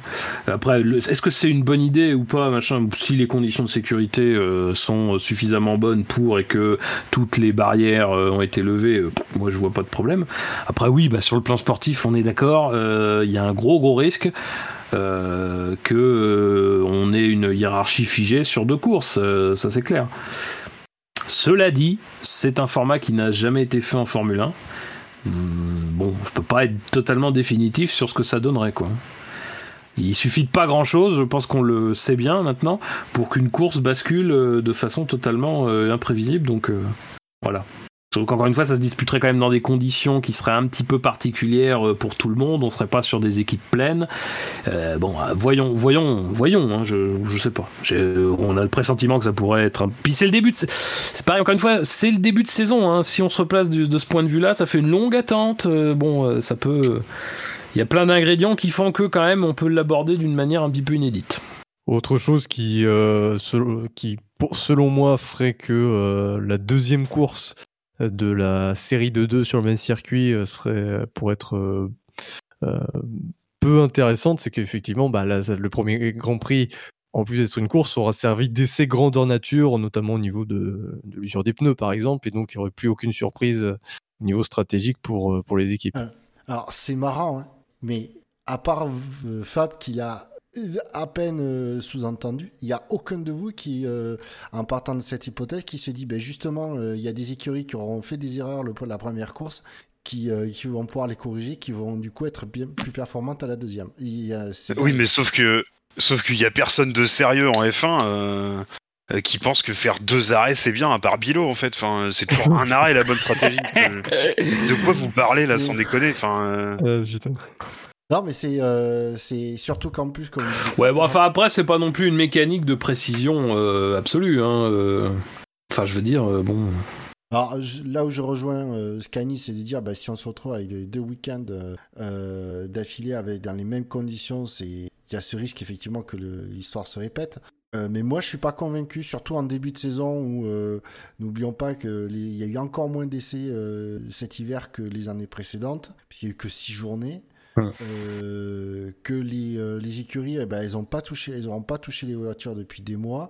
Elles auront peut-être, euh, vont arriver peut-être avec des, évolutions qui attendaient, qu'elles ont eu le temps de peaufiner, etc. Mais qu'elles n'ont pas qu'elles n'ont pas du tout pu valider sur la piste, ne serait-ce qu'élément par élément. Donc moi je, moi je dis c'est pas acquis du tout que les, les hiérarchies d'une course euh, d'un week-end à l'autre soient, euh, soient figées. Je dis pas que c'est forcément le cas. Je dis c'est une hypothèse qu'il faut pas négliger du tout. Après. Et, puis et puis si tu ajoutes à ça le niveau d'incertitude sur en fait ce que pourrait être la longueur de la saison, euh, ça veut dire que potentiellement ces premières courses là vont être très importantes et donc, peut-être ça justifierait qu'il euh, y ait peut-être une prise de risque. Euh, donc voilà, enfin, je veux dire, il y a tout un tas de facteurs quand même qui, peuvent, euh, enfin, qui rendent curieux en tout cas. Ah, c'est drôle, moi je voyais, je voyais le truc exactement inverse, c'est-à-dire que sur les deux trois premières courses, il y a personne qui va prendre de risque en se disant faut sécuriser les points parce que ça se trouve il y en aura que deux ou trois. Quoi. Ouais, c'est marrant. après, ouais, mais bon, après ça. Oui, non, mais après, il n'y a, pas, y a, pas, euh, y a pas une hypothèse mieux que l'autre. C'est juste que moi, spontanément, j'ai plutôt pensé à celle euh, où les mecs vont jouer les épiciers. Quoi. Euh, par contre, le week-end de course, le, enfin, le format du week-end retenu, c'est connu ou pas? C'est-à-dire qu'il reste sur trois jours? Ça doit faire partie des discussions, oui, je pense que. Ça fait partie des discussions. En tout cas, euh, comme on disait, c'est euh, ben, deux, deux fois le, deux courses sur le même circuit euh, dans la même saison. C'est, ça a été de mémoire, ça n'a jamais vu en F1. Je veux dire, s'il y a bien une, une saison où l'essaye, c'est bien celle-là, quoi. Quant au pourquoi, je pense que c'est pourquoi faire ça et, et, du coup artificiellement entre guillemets augmenter le nombre de courses au championnat.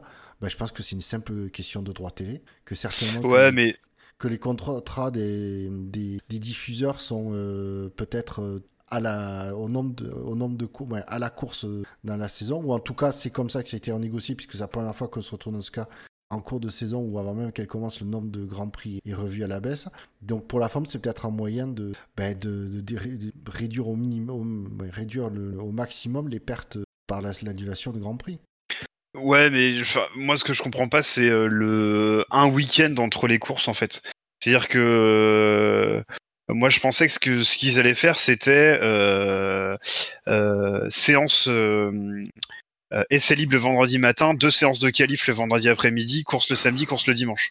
Un vrai back-to-back à l'américaine en fait. Ah non. Non, après, j'ai l'impression que. Ouais, non, il y a, apparemment. Moi, je vois pas l'intérêt. Je, je, vois pas l'intérêt de garder les équipes loin des bases pendant pendant une semaine. je pense que ça engendre des coûts en plus. Je j'ai pas trop compris ce choix-là. Parce que il me manque peut-être des, des, paramètres. Mais... Tu, du coup, tu vends, tu vends pas deux week-ends de course, tu vends un gros week-end de course. Et je pense que pour les diffuseurs, c'est un week-end de course. Qu'il soit petit ou gros, c'est un week-end de course. Il y a, qu'à voir ce qui se passe en MotoGP, parce qu'en MotoGP, c'est un peu plus disons qu'ils ont un peu plus avancé euh, sur la manière de présenter ça. Et euh, ils veulent commencer la saison à Rérez à la mi-juillet à peu près. Et t'aurais je crois la première course ça serait intitulé ça serait exactement le même déroulé hein. et la première course ça serait intitulé Grand Prix d'Espagne la deuxième course Grand Prix d'Andalousie. Et je pense que tu sais tu vas avoir des tours de passe-passe comme ça pour les Grands Prix de F1 tu auras Grand Prix d'Autriche et Grand Prix de Styrie tu vois ça va être comme ça que ça va se terminer. Et que mine de rien oui je pense que rien que sur le plan de, du, commercial, ça fait deux grands prix, quoi. Et pas un maxi mmh. grand prix. Non, mais c'est un argument qui me semble tout à fait valide. Euh, alors moi je vais mais c'est ce que je disais c'est ce que je voulais dire tout à l'heure un peu hein, quand je disais veulent faire le plus de courses possible c'est aussi ça hein, c'est juste euh, je pense c'est clairement une question de d'engranger le plus possible quand c'est possible quoi je pense que oui c'est un, un moyen euh, on va dire sûr pour la forme de maximiser les revenus. Alors quand je dis maximiser, c'est pas dans le sens euh, frais, c'est réduire les pertes au minimum. Euh, moi, honnêtement, euh, ben, je suis curieux en fait. Je suis très curieux de voir comment ça se passe. C'est peut-être, sera peut-être la, course 2 sera peut-être un somnifère de chez somnifère. voilà, mais et si ça peut permettre de sauver la F1 et notamment des écuries de, de, la faillite, moi je suis pour. Moi, je suis très, je suis très intéressé de voir là quand il y a une date, moi qui me saute aux yeux, c'est Espagne le 23 août. Je pense qu'il va faire bon. ça va être, je pense que ça va être une course très sympa. Ah. Ouais, Je pense que oui, là, on va retrouver du pneu fondu sur le, sur la, sur le bitume du. Grand Prix du sauna. Là-bas, Après, juste euh, pour, pour, pour, pour avoir des, un peu plus de précision, l'Allemagne, par exemple, qui est en négociation euh, avec la F1, euh, se dit prête, elle, par exemple, à, à, combler des vides et pas. Alors là, elle est mise en, corrélation avec le Grand Prix de Grande-Bretagne parce que euh, bah il y a quand même encore des obstacles à lever parce que notamment la Grande-Bretagne a instauré une quarantaine euh, il y a, y a très peu de jours là. Euh, donc ça fait partie des obstacles un petit peu à lever et à voir comment on pourrait faire fonctionner l'idée un peu de d'avoir un cirque un peu fermé mais qui quand même parviendrait à voyager à travers les frontières. Donc l'Allemagne serait potentiellement un remplaçant et d'ailleurs ça serait plutôt logique en fait si tu regardes parce que d'Autriche bah vers l'Allemagne, bon, euh, voilà, ils sont juste à côté, donc euh, ça fait quand même, euh, en termes de déplacement et de logistique, c'est quand même potentiellement une bonne idée. Après, par exemple, l'Allemagne donc disait qu'ils étaient tout à fait ouverts à combler des espaces quand c'était possible. Voilà, pas forcément, pas forcément aux dates du prévues pour la Grande-Bretagne, et qu'après, bon, il y avait un peu plus de discussions concernant, donc on disait tout à l'heure la Belgique, concernant potentiellement l'Azerbaïdjan, concernant, je sais plus quelle course aussi qui euh, qui pourrait être avancé, peut-être le Brésil notamment, pour que ça soit plus resserré et que justement on ait enfin une vraie, euh, un vrai regroupement des manches sud-américaines, enfin américaines, sud-américaines. Donc voilà quoi. Finalement, dans cette crise, aura peut-être permis d'être un peu logique euh, sur un certain nombre de, de, de, jonctions géographiques à faire dans le calendrier, même si bon, il reste encore des, il reste encore des progrès à faire. Je pense qu'on l'a bien vu. Mais, mais voilà. Bon, je pense qu'on a fait euh, pas mal le tour du calendrier et euh, dernière actu euh, et pas des moindres qui finalement qui, qui s'est fait un peu ben, qui s'est fait complètement éclipser par les annonces de, transfert cette semaine, c'est les nouvelles mesures sécuritaires qui ont été, si je dis pas de bêtises, approuvées par la FIA et, donc du coup il y aurait beaucoup de choses. Euh, alors il y aurait euh, le feu, euh, feu arrière des FDF1 qui pourrait servir du coup à, en fait indiquer le, un drapeau en cours quand il pleut pas bien sûr. Mais par exemple il pourrait se mettre à clignoter en jaune en cas de drapeau jaune ou en drapeau rouge. comme ça c'est ben, comme la vue du pilote se focalise pas mal sur la voiture qui précède, ben, ça ferait un rappel visuel euh, intéressant. Il euh, y aurait quoi aussi? Il y aurait pas mal de... En ce qui concerne la retenue de, pièces, notamment, euh, particulièrement pour l'aileron avant, pour éviter que du coup, si les, points d'ancrage cassent, bah, que l'aileron ne se barre pas, on a pu le voir. Si vous avez d'autres exemples à citer. Ah, après, ouais, peut-être préciser quand même, c'est surtout des. La plupart, c'est des axes de travail, c'est-à-dire que c'est pas euh, pas des mesures qui vont être mises en place euh, euh, prochainement, mais disons qui vont. Ce sont des axes sur lesquels on espère à terme, une fois les études faites, une fois un certain nombre de, de choses trouvées, parce que il y a beaucoup de choses qui font appel notamment à du, travail sur des matériaux euh, peut-être un peu plus euh, enfin un peu plus rares ou en tout cas sur, sur lesquels il faut faire un travail avant de les introduire.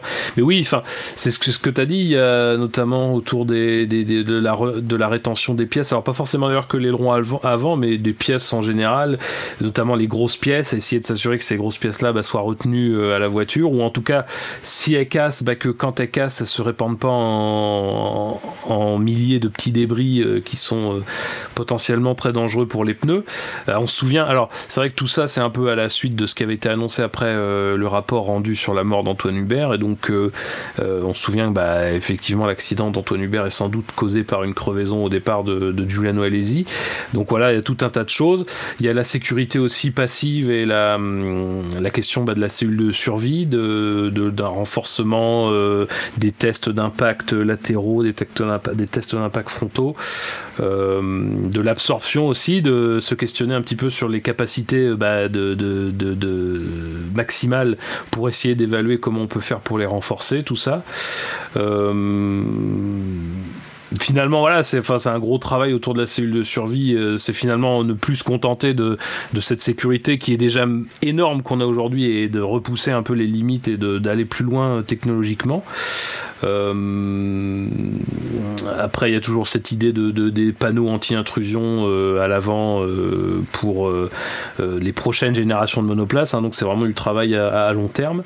oui, tu as dit aussi les lumières. Il y a tout un, toute une réflexion sur des systèmes de notification, systèmes de un petit peu plus d'automatisation aussi dans la manière dont les indications surviennent. Éventuellement, c'est une chose qui est discutée, mais peut-être même euh, dès qu'il y a un danger, euh, entraîner un ralentissement, par exemple, automatique des voitures, de toutes les voitures. C'est, ça c'est, encore une fois, c'est pas des mesures qui vont être mises en place, mais ce sont des axes de travail. Euh, un truc sur le contrôle de la pression des pneus aussi. Euh, voilà, enfin c'est bon, c'est très long et sincèrement ça vaut pas, je pense, le coup de toutes les lister. Euh, je pense que vous pouvez les retrouver euh, sur les sur les sites d'information ou d'ailleurs ça doit être même en français sur le site de la FIA. Mais globalement voilà, c'est-à-dire que c'est vrai que c'est forcément euh, bon voilà dans le contexte d'aujourd'hui où on est focalisé soit sur le calendrier, euh, soit sur euh, les transferts de pilotes, c'est quand même mine de rien comme ça dit comme ça un énorme chantier sécuritaire qui est relancé. Après une série d'accidents, ben évidemment le plus, le plus marquant est celui d'Antoine Hubert, euh, mais euh, voilà, il y a, quand même. Euh, et puis d'ailleurs, la sécurité aussi des circuits, la sécurité des, des structures d'impact des, des circuits aussi, tout ça à angle faible et tout, parce qu'on sait que ça a joué un rôle aussi, par exemple. Donc voilà, c'est mine de rien, c'est, je pense, à l'échelle de notre génération, peut-être une des plus grandes réflexions qui va être menée sur la question de la sécurité à nouveau des Formule 1 et de, son, de leur environnement. Quoi. Et pas que de la F1. Non, non, non, pas que de la F1. Bah, j'ai envie de dire, euh, améliorer la sécurité, c'est toujours une bonne chose. Non, je suis pas d'accord. non, non. C'est pas ta conception de la course? non, c'est pas ma conception de la course. Euh, Bilo, Scani, euh, revenir euh, non, euh, Fab a, bien résumé le truc. Euh, moi, la mesure qui m'avait semblé être, enfin, qui serait possible de voir très très vite, voire à l'échelle de déjà l'année prochaine, ce serait le rappel, un système de rappel des, des panneaux lumineux sur la, sur le feu arrière de la voiture là. Euh, donc les panneaux lumineux qui sont en bord de piste. Euh, l'idée, ça serait d'utiliser le feu clignotant de la voiture. Enfin, le changer pour qu'il fasse plusieurs couleurs, d'accord. Euh, mais ça me semble. Je sais pas si la F1 serait capable non, mais ce niveau technologique. globalement, une LED est capable d'afficher plusieurs couleurs, donc ça devrait, ça devrait marcher. Et, et donc, en fait, l'idée, c'est de dire, bah, la voiture que tu suis, si tu es très proche, euh, peut être un danger. Hein. c'est toujours, euh, c'est toujours ce qui s'est passé avec Antoine Hubert. Euh, et donc mettre le rappel du du, bah, du drapeau jaune, par exemple, directement dans le champ de vision du, du pilote. c'est pertinent et je pense qu'effectivement c'est une bonne piste et ça semble quelque chose très facile à mettre en place parce que ça touche pas directement au design des voitures etc donc il euh, y, a, quelques idées, moi, qui m'ont semblé très très bonnes, et au contraire de Fab, moi, je vous invite à aller lire en entier. C'est ce que j'ai dit, là Euh, non, t'as- euh, ah, j'ai compris l'inverse. Bah écoute, excuse-moi si j'ai. Ah oui, mal non, non, bah, allez, li- allez lire en entier, allez lire en... Non, nous, nous, on va pas le citer en entier. Ah mais, oui, euh, j'ai mal compris, vous- excuse-moi. Ouais. Vous allez le lire en entier, oui, bien sûr. Non, non, mais ok. Sur- Surtout que c'est pas- c'est c'est écrit par un, un des bons journalistes. Non, non, mais même le, le, le document, enfin, pour le coup, euh, moi, je, je vous conseille pas d'aller lire euh, euh, le, la version raccourcie, euh, euh, même si ça a été euh, brillamment écrit par euh, notre ami, euh, notre ami Fab, Non, mais, euh, mais d'aller lire le document en entier, en fait, euh, je, moi, je, je trouvais ça intéressant. Et on oublie souvent qu'en fait, il y a beaucoup de documents très intéressants de la FIA qui sont publics, du simple fait que c'est en fait une association. Quelle mauvaise langue. Et qui est la plupart du temps transparente sur ce. Ah oui, non, non, bah là, sur ce, sur ce domaine-là, la FIA est, euh, est très transparente, au contraire, oui. Oui. Par contre, c'est pas moi qui ai écrit l'article. C'est pour ça que je disais que ça a été bien écrit. Vraiment, euh, je, je m'inscris en. Non, moi je retiens aussi la- la- si on peut effectivement euh, donc c'est conception et système de composants de retenue des dé- Donc effectivement si on peut mettre un petit câble pour, évi- pour éviter que qu'un rétroviseur par exemple aille se, se percuter le, le casque du pilote qui est derrière, ça peut être pas plus mal. Alors, ça, je, je suis pas, je suis pas ingénieur en matériaux, mais je t'avoue que moi, j'ai pas bien compris. Euh... J'ai- pas bien compris euh, ce, ce truc-là. euh, la volonté que ça se détruise pas en plein de petits morceaux euh, et de retenir euh, les gros morceaux avec des câbles, etc. Je t'avoue que hum, euh, c'est resté nébuleux, moi, pour moi, ce, tout ce volet-là, parce que euh, intuitivement, en fait, j'ai plutôt envie d'essayer de rendre impossible le fait que l'aileron avant aille sous la voiture et, euh, et créer un bobsleigh, enfin ou une luge, enfin tu vois un truc incontrôlable.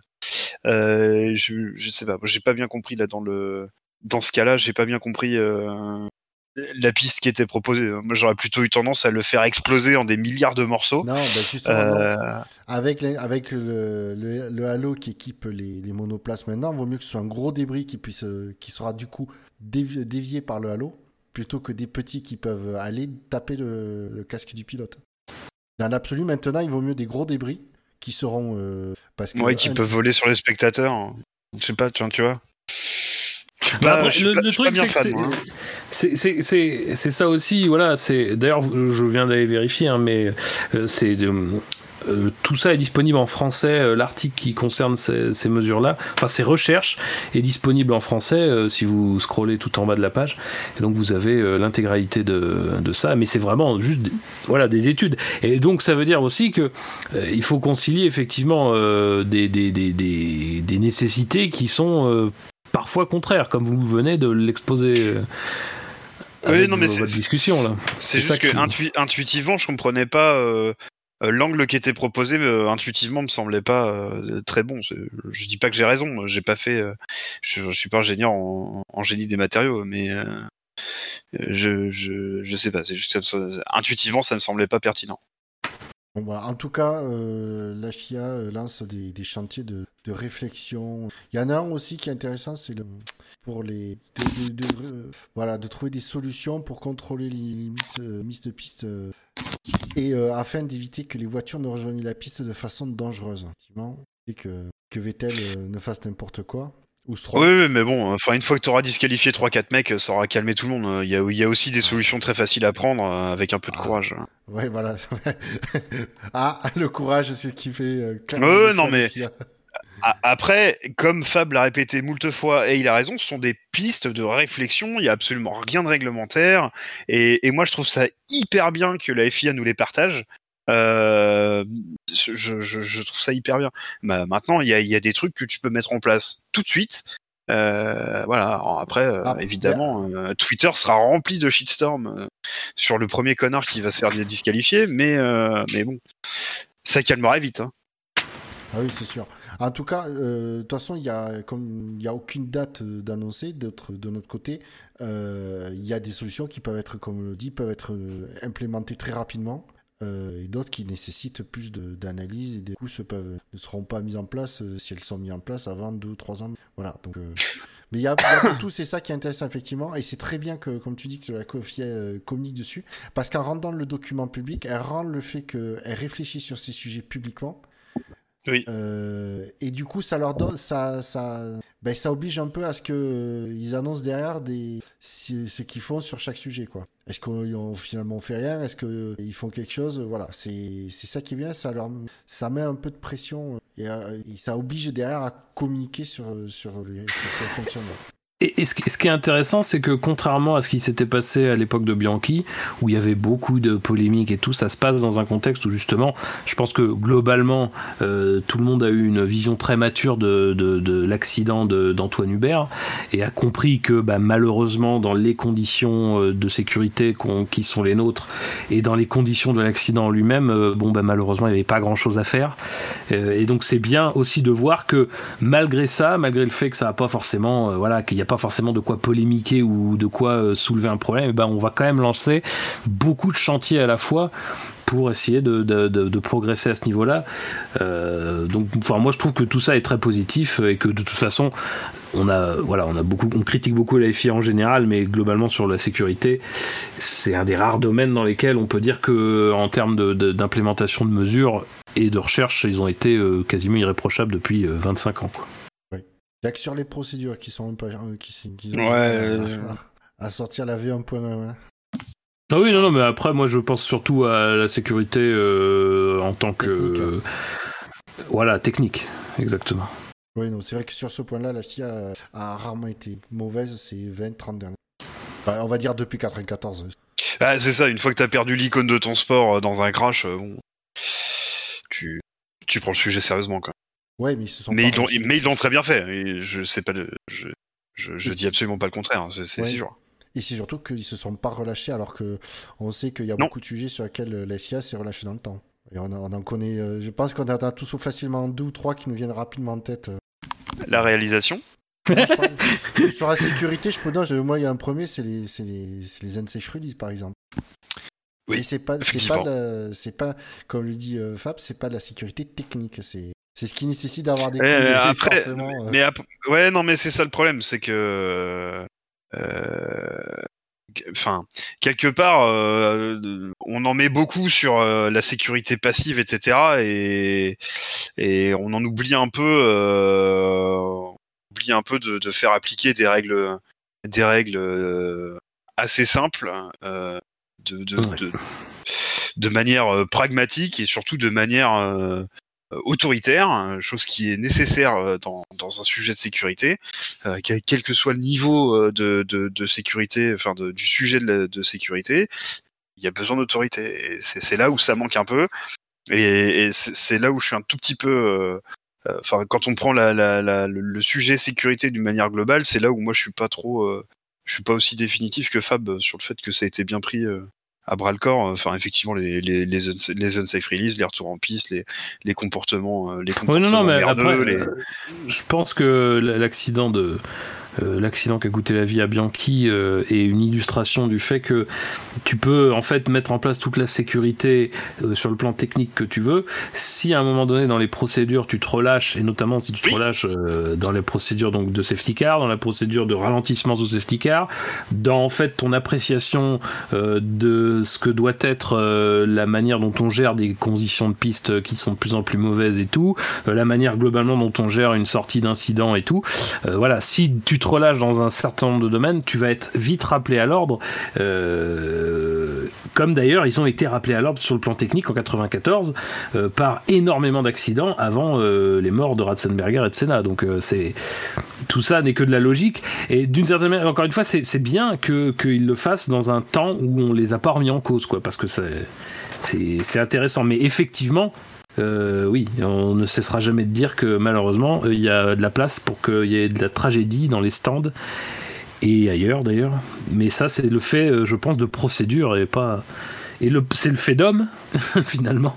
Euh, le fait des hommes qui sont en charge de ces procédures et euh, pas de la technique qui, elle, bon, bah, est quand même à un niveau très avancé. Quoi. Bon, messieurs, je vous propose qu'on clôture l'émission sur, euh, sur ces bonnes Je suis un peu déçu, on n'a pas fait trois heures, mais bon.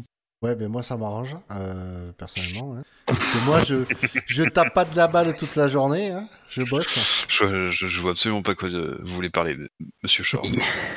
Non, je suis sûr que t'en as. Amateur de putt. Tout à fait, je vais au putt. Euh, Alors, j'ai pas les rappels sous les yeux, donc je me souviens plus sur euh, ce. Ouais, sur Pornhub avec euh, le compte gratuit là en ce moment. C'est vrai. C'est toujours gratuit d'ailleurs Je sais pas, je me posais la question une fois que je l'ai dit. Ça se trouve, j'ai dit une Euh, connerie. je- je sais- Là, je peux pas le dire, moi. Je n'y vais je- pas, donc. euh, J'ai mon, Ouais, mon, ouais, mon onglet là. J'ai mon, mon onglet. Ah oui. Hop. Fab, Et- Fab peut pas te le dire parce que lui, c'est- ça fait des années qu'il est, qu'il est pris. Ouais, non mais. Non mais Fab a curieusement un prénom qui ressemble à Fap et il irait pas sur il irait pas sur Pornhub. Oui Alors. oui oui, oui. Nous sachons C'est- monsieur. Eh. Nous sachons. Test casting, non, c'est pas ça. Ah, ça, ça a l'air de marcher. Hein. Alors attendez, je vais taper. Euh, Sense. Fake, fake taxi, non, c'est pas ça. c'est Bon, Gang. Bros non c'est pas ça Gang Bros non je. Ah, j'ai tapé, tapé Sense Ferrari, ça me met. Euh... Bon, je vais pas vous dire le titre quand même, mais je vais juste cliquer. On fait juste un screen cap et envoie-le dans le chat ça nous suffit. Oh putain. Il va falloir, il va falloir même que je, que je modère ce putain de chat euh, interne. Mon dieu. Non, mais, Euh, Non, mais on est sur. Rappelez qu'on est sur YouTube, qu'on est sur euh, Twitter, arobase SAVF1, on est sur euh, Stand F1, on est sur Actu F1, on est Facebook, sur Facebook, évidemment, je l'ai déjà dit. Apple Euh, Podcast, euh, Sur Apple Twitter. Podcast, Google Podcast, Deezer, Spotify, PodCloud. PodCloud. Deezer, oui, tout à fait. Voilà. euh, Voilà, c'est pas mal. On est- sur, euh, on est sur Steam.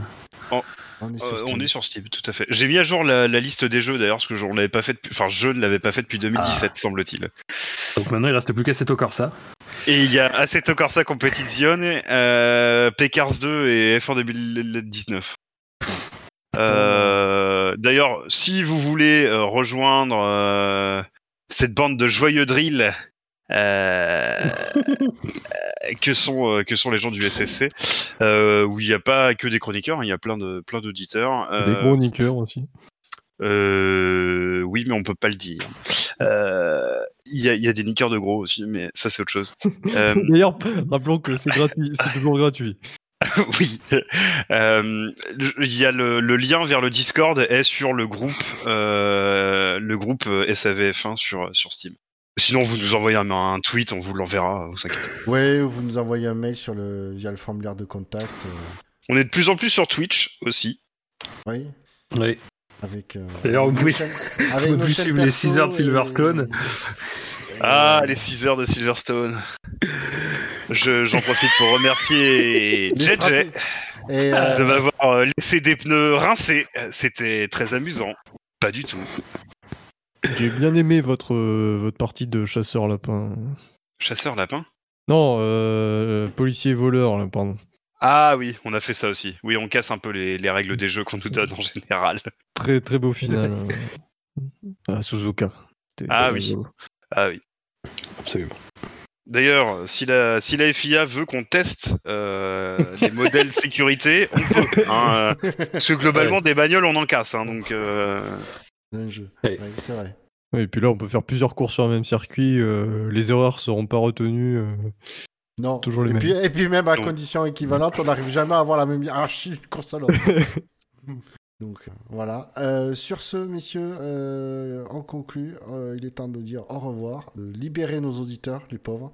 Et je vous invite du coup à écouter, puisque ceci n'est finalement qu'une parenthèse dans la suite de, la longue suite de podcasts que nous sommes en, en train de publier, où nous avons le, nous avons, nous avons été soumis et nous avons soumis nos collègues au questionnaire de Prost. Donc, si vous, avez, euh, si vous voulez en découvrir un peu plus sur nos personnalités, euh, à, à les écouter, euh, je sais qu'à faire, c'était assez intéressant. Il y a peut-être pas mal de choses sur, sur nous-mêmes. Donc, voilà. Euh, N'hésitez pas et on se retrouve ben, euh, à la prochaine euh, émission d'actu, certainement, parce que. Pardon. on Après demain, hein, après l'annonce euh, officielle de, du 15 mai. Ben, de quoi tu parles? On annonce quoi le 15 mai, c'est férié? mais non, mais comme on disait qu'au début, que, que à chaque Ah. fois qu'on fait une émission, il y a toujours un truc officiel, une grosse info qui tombe euh, juste après.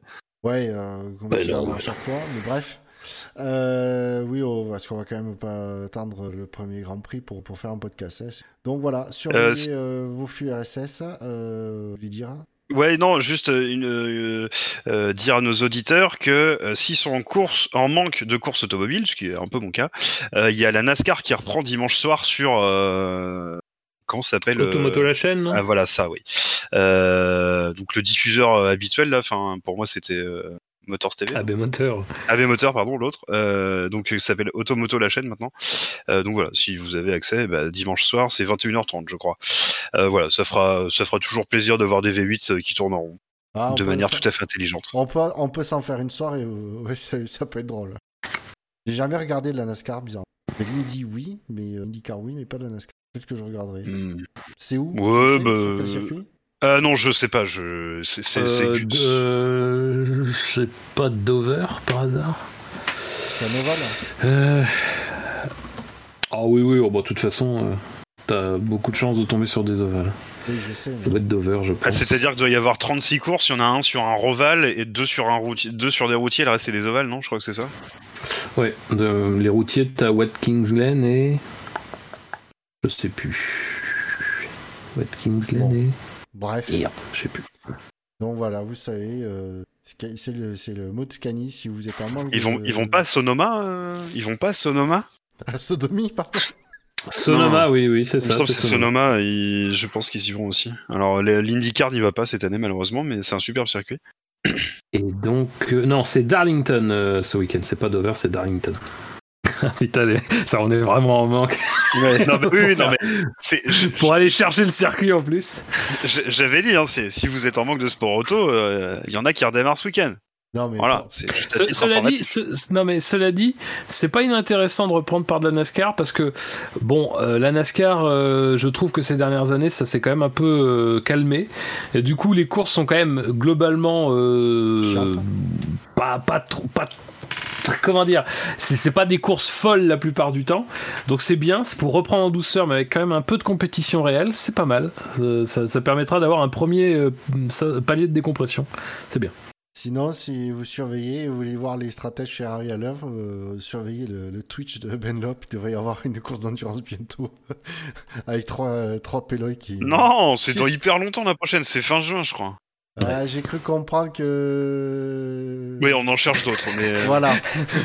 Et donc, du coup, ce serait Par contre, si vous voulez voir Ben Lop rager euh, sur des erreurs qu'il commet lui, vous pouvez voir cette scène Ah, chaîne Twitch énorme, aussi. énorme.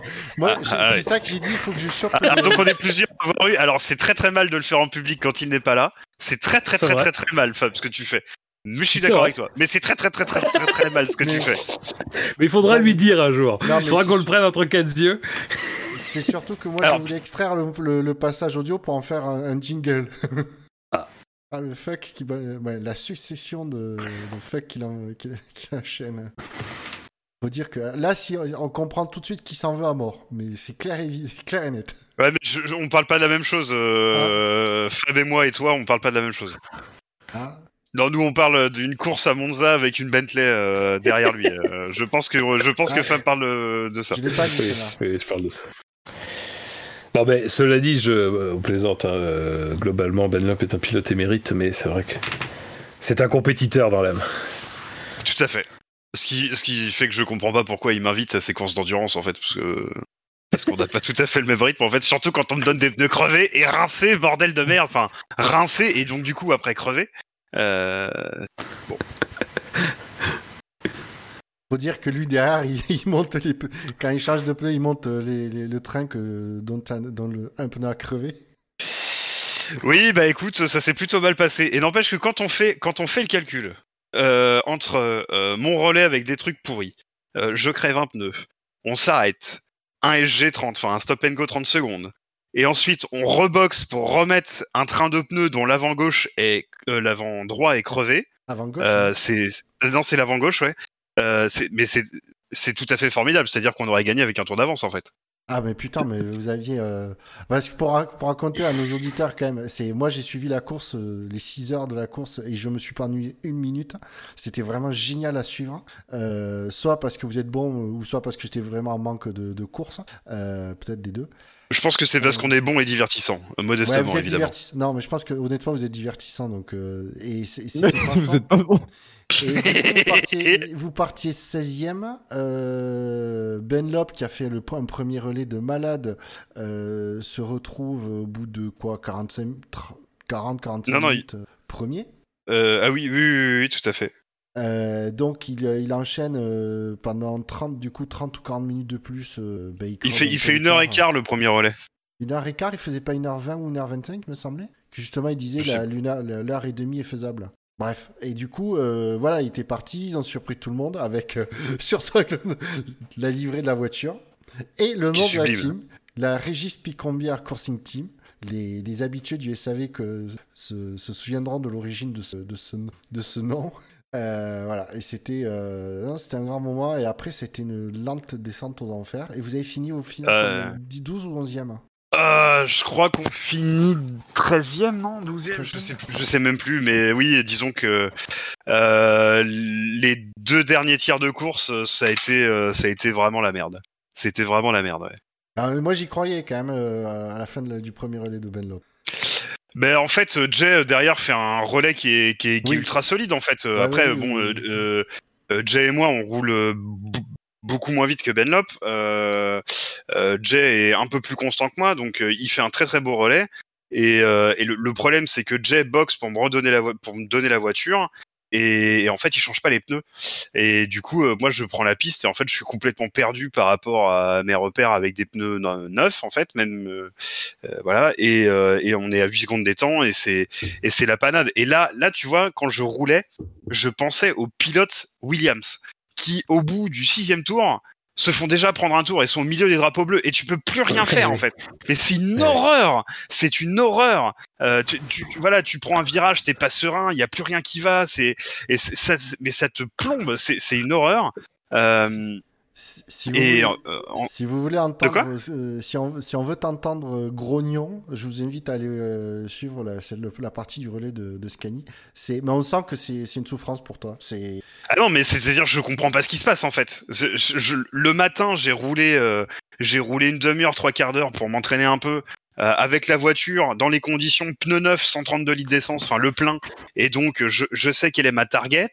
Et t'es euh, t'es à 4-5 secondes de ta target. Bah non en fait, il y a, il y a un truc qui marche pas. C'est pas possible. Donc, euh, des, euh, donc oui, là, tu t'es, perdu, là, t'es complètement paumé. Et puis après, c'est ingérable. Tu te fais doubler par 4-5 voitures euh, euh, à chaque tour. C'est, mais c'est ingérable. Mais vraiment, euh, moi, à ce moment-là, j'ai compris euh, euh, pourquoi conduire une Williams, ça doit vraiment pas être rigolo, quoi. Mais vraiment pas, en fait. C'est moi ou euh, l'émission est toujours pas finie?